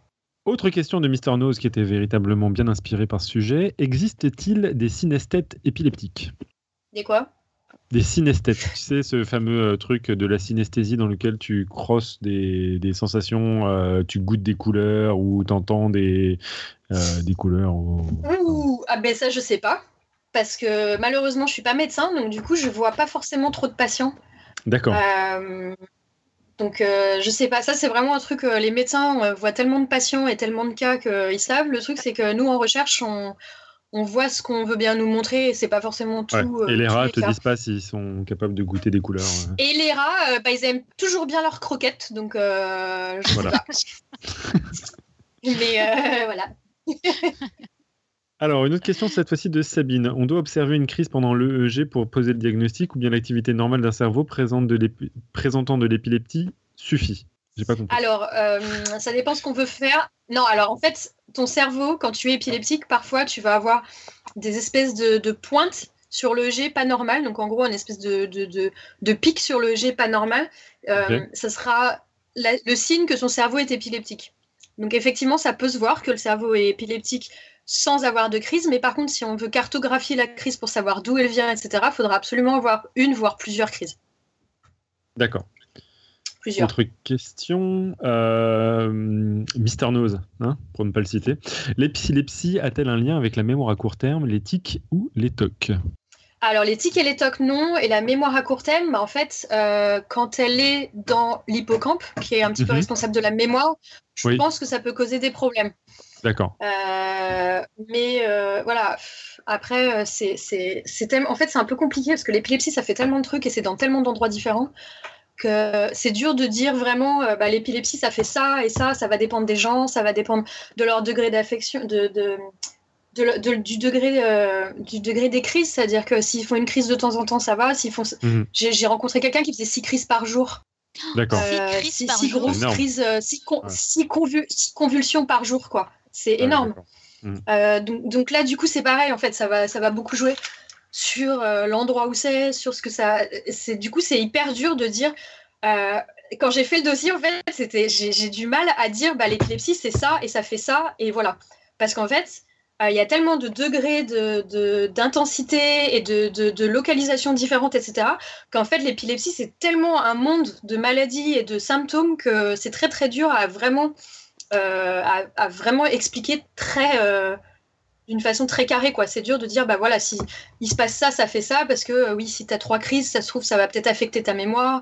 Euh, si tu en as 10, peut-être que non. Et puis certaines personnes vont avoir une mémoire un peu plus faible que d'autres, donc du coup, il va y avoir plein de crises, mais ça va rien faire pour ceux qui, qui ont une bonne, bonne mémoire et ceux qui ont une, une un peu plus faible. Parfois, euh, quelques crises vont suffire. Tu vois, c'est hyper difficile en fait d'arriver à vraiment, euh, Hum, hum. à vraiment savoir en fait. Ah oui, Ouais. topo épilepsie, s'il te plaît. Le commentaire de Claire. Parce que il y a, quelques petits fourchages de langue, c'est pour ça. Moi, moi, je fourche quand je dis épilepsie. Moi? Non mais viens là. Viens-y. je ne fourche pas moi. On en était où? Ah ça y est, ça m'a foutu en rogne. Alors, Mister Nose, trop d'alcool, oui d'accord, mais chez les sujets sensibles ou en généralité?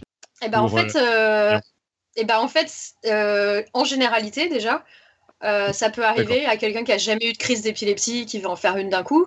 Et chez les sujets, eh ben, ça dépend du type d'épilepsie. Et ça peut être euh, effectivement l'alcool. Généralement, c'est pas très bon pour le cerveau. Donc tout ce qui est stress, euh, que ce soit chimique, donc avec de l'alcool ou stress euh, qu'on vit, euh, peut créer des crises chez les patients. Donc effectivement, quand on est sensible et qu'on est épileptique, euh, je pense que boire, euh, trop boire, ça, ça risque d'induire des crises. Euh, mais euh, et chez les gens normaux aussi, donc un peu les deux. Non, je veux vraiment pas vous laisser picoler. Il y a un, un commentaire là sur la chatroom. Alors, Mister Nose, hein, je sais pas pourquoi. Est-il vrai que lorsqu'une personne fait une crise, il lui faut un minimum de public témoin Comme si le fait d'être observé accentuait les symptômes? Bah, ça marche pas Euh, avec le cas des, des gars qui font leur crise euh, tout seuls dans leur chambre alors que leurs euh, copines euh, les appellent. Ouais, euh, ça je sais pas, euh, je, je sais pas ce que ça fait. C'est juste que quand quelqu'un a une grosse convulsion, c'est pas mal qu'il y ait du gens autour pour le mettre en sécurité quelque part, l'allonger, être sûr que. Oui, non, mais Euh, là, j'imagine que la question, c'est est-ce que euh, le fait qu'il y ait des gens autour euh, Ouais, favorise ouais. euh, l'apparition de ces symptômes? Bah ça dépend si t'es stressé par les gens autour, ouais. Ah, Pro- voilà, tout simplement. Ça se trouve non. c'est en fait c'est souvent le stress qui va qui va qui va induire des crises. Donc si ça stresse d'être avec des gens autour, ouais. Euh, sinon non. Euh, mais en général, c'est ce qui est drôle, c'est que ça, enfin drôle entre guillemets, hein, c'est que certains épileptiques se rendent compte euh, de leur épilepsie très tard, parce qu'en fait, euh, tout seul, quand c'est des absences, par exemple, ils sont jamais rendus compte. Le mec, il est sur son ordi, il a une 30 secondes d'absence, il va pas se rendre compte qu'il a eu 30 secondes d'absence. Il faut qu'il y ait quelqu'un qui soit là qui lui dise euh, T'as fait un truc bizarre là pendant 30 secondes. d'accord, ok. Euh, Et oui, bien sûr. mais euh, je Mm. pense, ouais, mais je pense pas que ça, ça déclenche plus. À, à part si on Et est le- stressé avec les gens à qui on est, quoi. C'est vrai que le stress, c'est un gros, un gros facteur déclenchant quand même. C'est ça. euh, c'est énorme. non, c'est ouais, un des ouais. gros, plus gros, euh, il me semble. hein. Quand on est épileptique, oui, effectivement, c'est un des Oui, plus gros. oui. Ouais. Après, c'est, après, c'est pas toujours, par exemple. Ne meurs pas, euh, s'il te donc, plaît, pas, euh, pas, le- pas, pas- pas en live. s'il te plaît. J'essaye. en tout cas, pas tout de suite. Euh, non, le, le- donc l'épileptique avec qui j'étais euh, quand, on a, quand on a grimpé le Kilimanjaro, c'était quand même très dur. On a quand même eu une nuit de 7 heures de marche, etc. où je me suis dit, il va quand même faire une crise parce que c'est stressant, c'est fatigant, il se, pousse, il se pousse au bout du bout. Et en fait, il n'a pas fait de crise du tout pendant tout le Kilimanjaro. Et il en a fait une juste avant de prendre l'avion à l'aéroport. D'accord. Ah ouais. On a, on a contextualisé le fait que tu allais en haut du Kilimanjaro Voilà. non. D'accord. Eh bah, tu peux peut-être raconter ta petite histoire? Non, non, mais du coup, j'ai raconté au, tout départ en fait que j'étais, j'étais, euh, je suis, donc j'ai, grimpé le Kilimanjaro et en fait dans l'équipe il y en avait, euh, il y en avait un qui était épileptique, donc un sur 10 et qui, qui, a récolté de l'argent pour une charité qui paye euh, pas mal de nos moment Où moi j'ai fait ma crise d'épilepsie, je me souviens plus de ce qui s'est passé. Pardon. oui, je me posais la question. tu as, tu as déjà bah entendu cette histoire, non? Non. je mangeais peut-être un petit bout de pizza à ce moment-là. Donc en fait, ou, ma femme m'appelait. Je vraiment pas, pas, du tout écouté. Pour... Mais si. Vraiment pas du On passe à une autre question, s'il vous plaît. Mister Nose demande quel lien entre cerveau et alimentation Ah, euh, bah ça va. Le cerveau, le, cerveau se nourrit de ce que tu manges, donc. Euh, euh, quand tu te nourris de certaines choses, il va du coup forcément récolter plus de ça. Ouais, j'imagine que, c'est par rapport au, régime, euh, euh, au régime. Au régime kétogène. Voilà. Je vais appeler. Euh, kétogène. Au régime gras. Ouais. Et du coup, là, on avait dit en gros, c'est que ça va enrichir en gros ton apport de, de, certaines molécules à ton cerveau, quoi. Oui, je crois que ça va enrichir encore acétone, ou quelque chose comme ça. Et, et, du coup, oui, ça. En gros, tout, tout ce qu'on mange va être dégradé on va créer des produits de dégradation qui vont être différents suivant ce que ce que c'est. Et du coup, ces gras-là, apparemment, produisent des produits de dégradation qui est bon pour le cerveau et qui va, qui va réduire les crises. Parce que le cerveau marchera plus exactement au lieu de marcher sur. Euh, en gros, le cerveau utilise énormément de sucre, normalement, donc euh, du, glucose, etc., pour marcher. Mais si on lui en donne plus et que du coup on switch sur du gras, du coup, ça va être un petit peu différent, sa façon de marcher, parce que ce sera plus le même, euh, le même fuel, en fait. Mais ça me dit quelque chose et je crois que euh, c'est Stéphanie qui nous en avait justement parlé euh, de, ce, de ce régime kétogène en disant que c'était pas bon pour le cerveau. Mais peut-être que justement c'est un traitement. Ah mais en fait, oui, tout à, fait. C'est pas forcément bon pour un cerveau normal. Je pense que c'est pas une super bonne idée euh, si tout va bien de manger une mode de beurre à, chaque petit déj hein, et essayer d'éviter. Ce qui est bien mais, dommage. Mais pour hein. certaines épilepsies, ouais, ah, c'est dommage, franchement. Irène pourrait nous en parler puisqu'elle elle trempe du camembert dans son café. Donc, tout à fait. régime kétogène. Mais euh, non, pour un cerveau normal, c'est pas bon, mais pour certaines formes d'épilepsie, effectivement, ça aide. Donc, euh, quand, euh, quand un enfant fait 6 ou 7 crises par jour et que c'est le seul moyen, bah voilà. Hein. Dit-elle en mangeant un fort morceau de fromage. Je vois qu'il y a aussi le fait que ton premier épisode sur Podcast s'était fait également en pyjama, on a des preuves. Ah bah ouais, carrément. Alors, euh, Didier Mazel pose la question suivante. Est-ce que l'état d'agacement et de fatigue que j'ai quand un tube fluo de bureau se met à organiser une, soirée disco peut être un signe d'épilepsie? Genre, en gros, quand il a... Euh, non, je pense que c'est toujours... Euh, ouais. je pense pas. Parce que mhm. c'est un peu tout le monde, effectivement, quand il y a des lumières un peu bizarres, c'est juste, je pense, le, le, cerveau qui a du mal à traiter un petit peu ce qui arrive et que ça agace un peu, mais ça peut donner envie de vomir aussi. Mais je pense pas que ce soit de l'épilepsie. D'accord.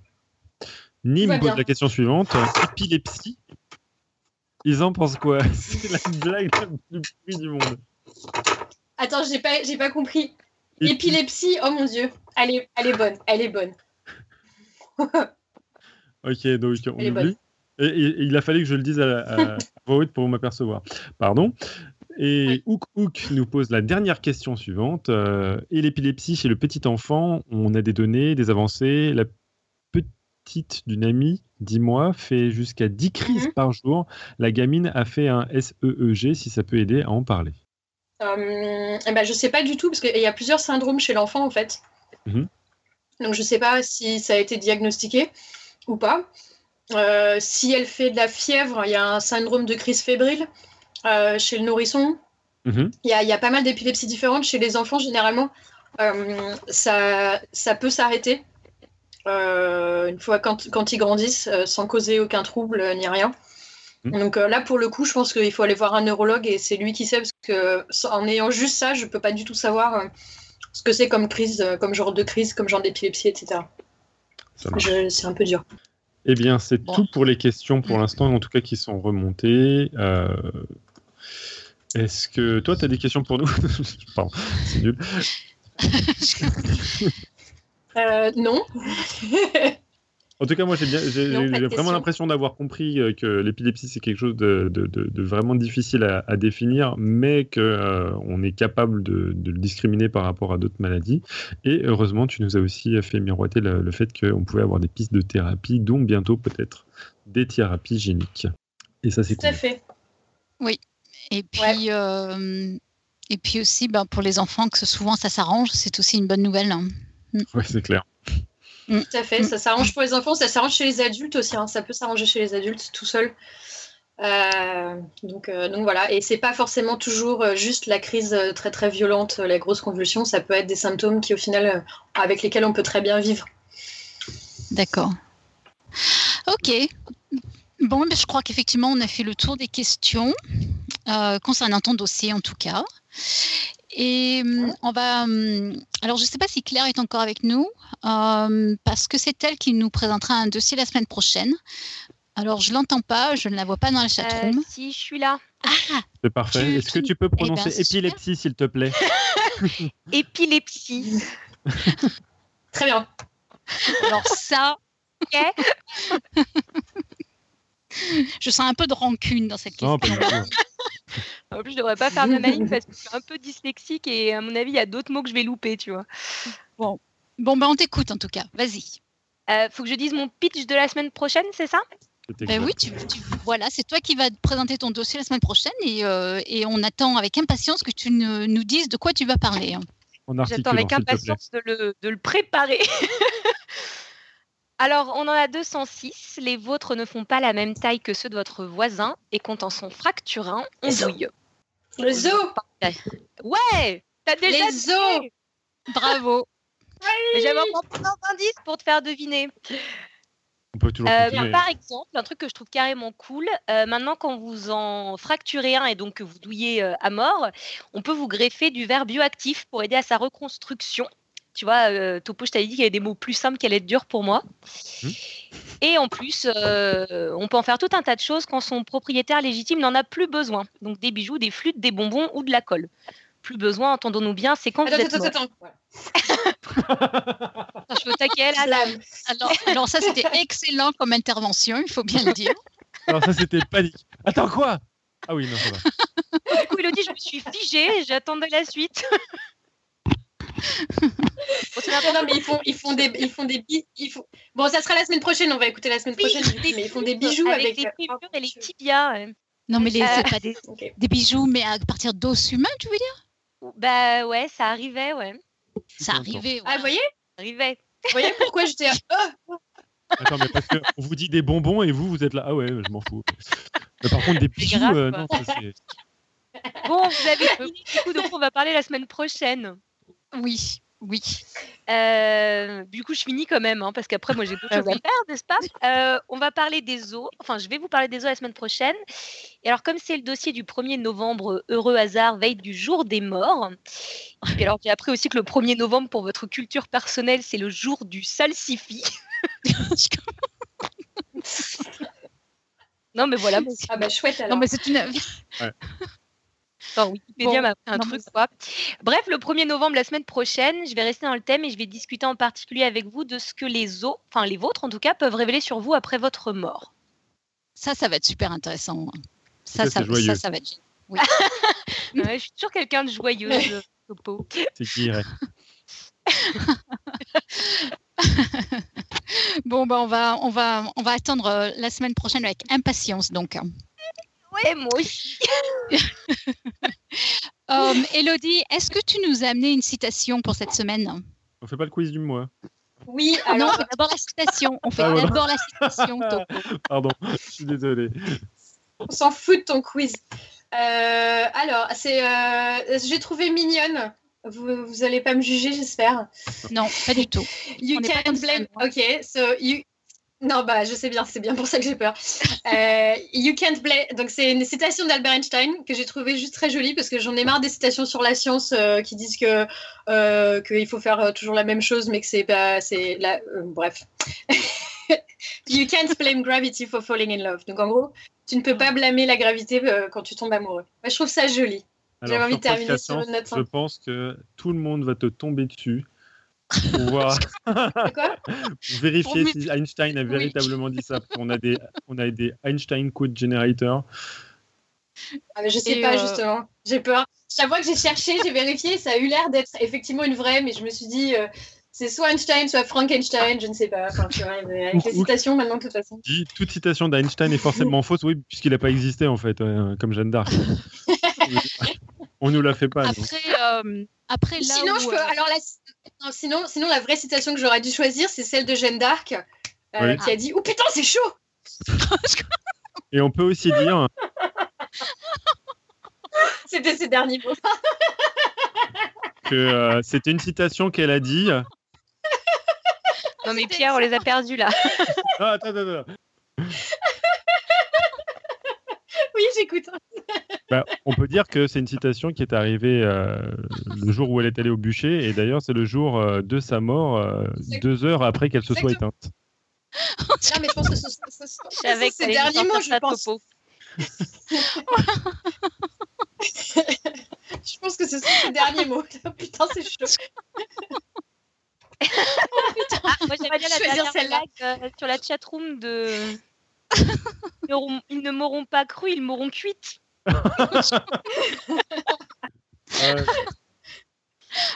voilà. Ah bah bravo. Pas mal. Ouais, je préfère. Euh, oh putain, c'est chaud. Bon, ah, ouais, au montage, vous enlèverai le, la prochaine ouais, et vous. On garde tout, nous. c'est chaud. non, non, moi je garde ça. Ça, c'est la meilleure. C'est la meilleure citation que j'ai jamais entendue. Hein. J'attends euh... une vidéo YouTube parce que je me demande qu'est-ce qu'on peut illustrer ça. Ça peut être pas mal. Oui, oui, oui. oui. Merci, Elodie. bon, le... le quiz du mois. Le quiz du mois. Euh, Pierre, tu nous fais ça? Bien entendu, si vous touchez un oisillon tombé du nid, il s'imprégnera de votre odeur et ses parents le laisseront mourir de faim. Info ou un tox, Elodie? Un tox. Ok, ça a le mérite d'être bref. ou pas. Je dis un tox. Très clair. Après, je dis ou pas. C'est très clair. A priori, c'est Alan, donc ça va être un tox, mais bon, on va laisser le, doute planer. Hein. Euh, donc, Alan nous disait, quand il avait sorti son quiz du mois, dites-nous ce que vous en pensez. Pas besoin d'une réponse officielle. Hein. Ça, c'est le dictateur à la retraite qui s'y colle avec plaisir. Ce qui nous intéresse, ce sont vos idées sur la question, votre opinion, votre expérience. Vous pouvez nous transmettre votre réponse dans tous les formats imaginables. On vous fait confiance. Le plus simple étant quand même de laisser un message vocal sur notre répondeur, possible via le site web ou la page Facebook, ou bien encore un mail sur podcastscience.gmail.com. Ou Et un voilà. pigeon voyageur. Ou un pigeon voyageur. Ça, on n'a pas, encore eu. Mais pas un oisillon, pas un, bébé, euh, pigeon voyageur. Non. Mais, mais, ni un bébé tout court. Ah bah en fait. si, juste. Parce que ça vole pas très bien. Voilà, c'est ça. Il y a des gens qui ont essayé, ça marche pas. non. Atterrissage un peu pourri. ok. donc euh, 273, le dernier, le, dernier épisode de Podcast Science après que. je pense que non mais sérieux, je l'ai déjà mis dans la dans la, dans la chatroom, mais moi je crois que je vais me faire virer hein, parce que ça...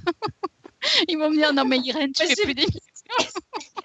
tu sais pas tout euh, Enfin bon, bref, passons au plug passant au plug, je voulais vous dire que l'un de nos plus fidèles auditeurs vient de publier un bouquin sur les maths. Oui, oui, nous sommes super fiers d'en faire un peu de pub. Donc, il s'agit du livre qui s'appelle Le choix du meilleur. bon, ben, je vais plus le dire. Alors? Ben oui, mais ça me fait rire du coup. Euh, le, choix, le choix du meilleur urinoir. Mais oui, par Jérôme Cotinceau. Voilà, alors sans aucune créativité, je vais reprendre une partie du descriptif de la dernière page qui nous dit en 21 exemples tirés de l'histoire des mathématiques, accessibles au plus grand nombre, il démontre que les maths sont aussi et avant tout l'outil parfait pour fabriquer des réponses à la question à quoi ça sert les maths? Voilà, euh, donc il est publié aux éditions Belin, mais j'ai vu qu'il était aussi en vente sur Amazon. Voilà, donc euh, donc on n'a pas d'excuses, on On n'a pas d'excuses. Et voilà. On en met sous le sapin, on distribue. Surtout avec. On les utilise à la place des pigeons voyageurs. Ouais, exactement. Vous allez trouver votre riz noir préféré. Et voilà. Pas mal. euh, je voulais aussi euh, euh, donner, enfin, envoyer une petite pensée émue pour, euh, pour un de nos derniers invités, euh, Damien Loiseau, qui était là euh, il, y a deux, il y a deux semaines. Donc, une petite pensée émue pour Damien et puis Chiaparelli, parce que donc Damien, il était là et il était venu nous parler de la, la mission ExoMars.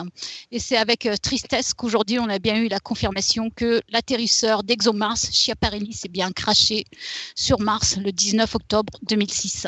Alors, si je ne m'abuse, les mots exacts de l'ESA, c'est que Schiaparelli n'a pas fait un atterrissage doux. comment, comment on dit ça euh, en, en, littérature? Ça s'appelle une litote. Voilà. Tout à fait. voilà, et eh bien écoutez, nous sommes arrivés à la fin de notre émission. Merci beaucoup d'être avec nous et de votre fidélité. Euh, Envoyez-nous tous vos messages d'encouragement. On adore les retours, alors n'hésitez pas. Euh, on aime aussi les, les, critiques, les critiques constructives, surtout euh, d'ailleurs quand elles sont accompagnées euh, par une promesse de bière. Enfin, moi, perso, je préfère le Côte du Rhône, mais bon. Et hum, voilà, merci, merci encore, Elodie. C'était, vraiment super intéressant. Merci à tous. Cool. À la semaine prochaine et puis que servir la sens soit votre joie.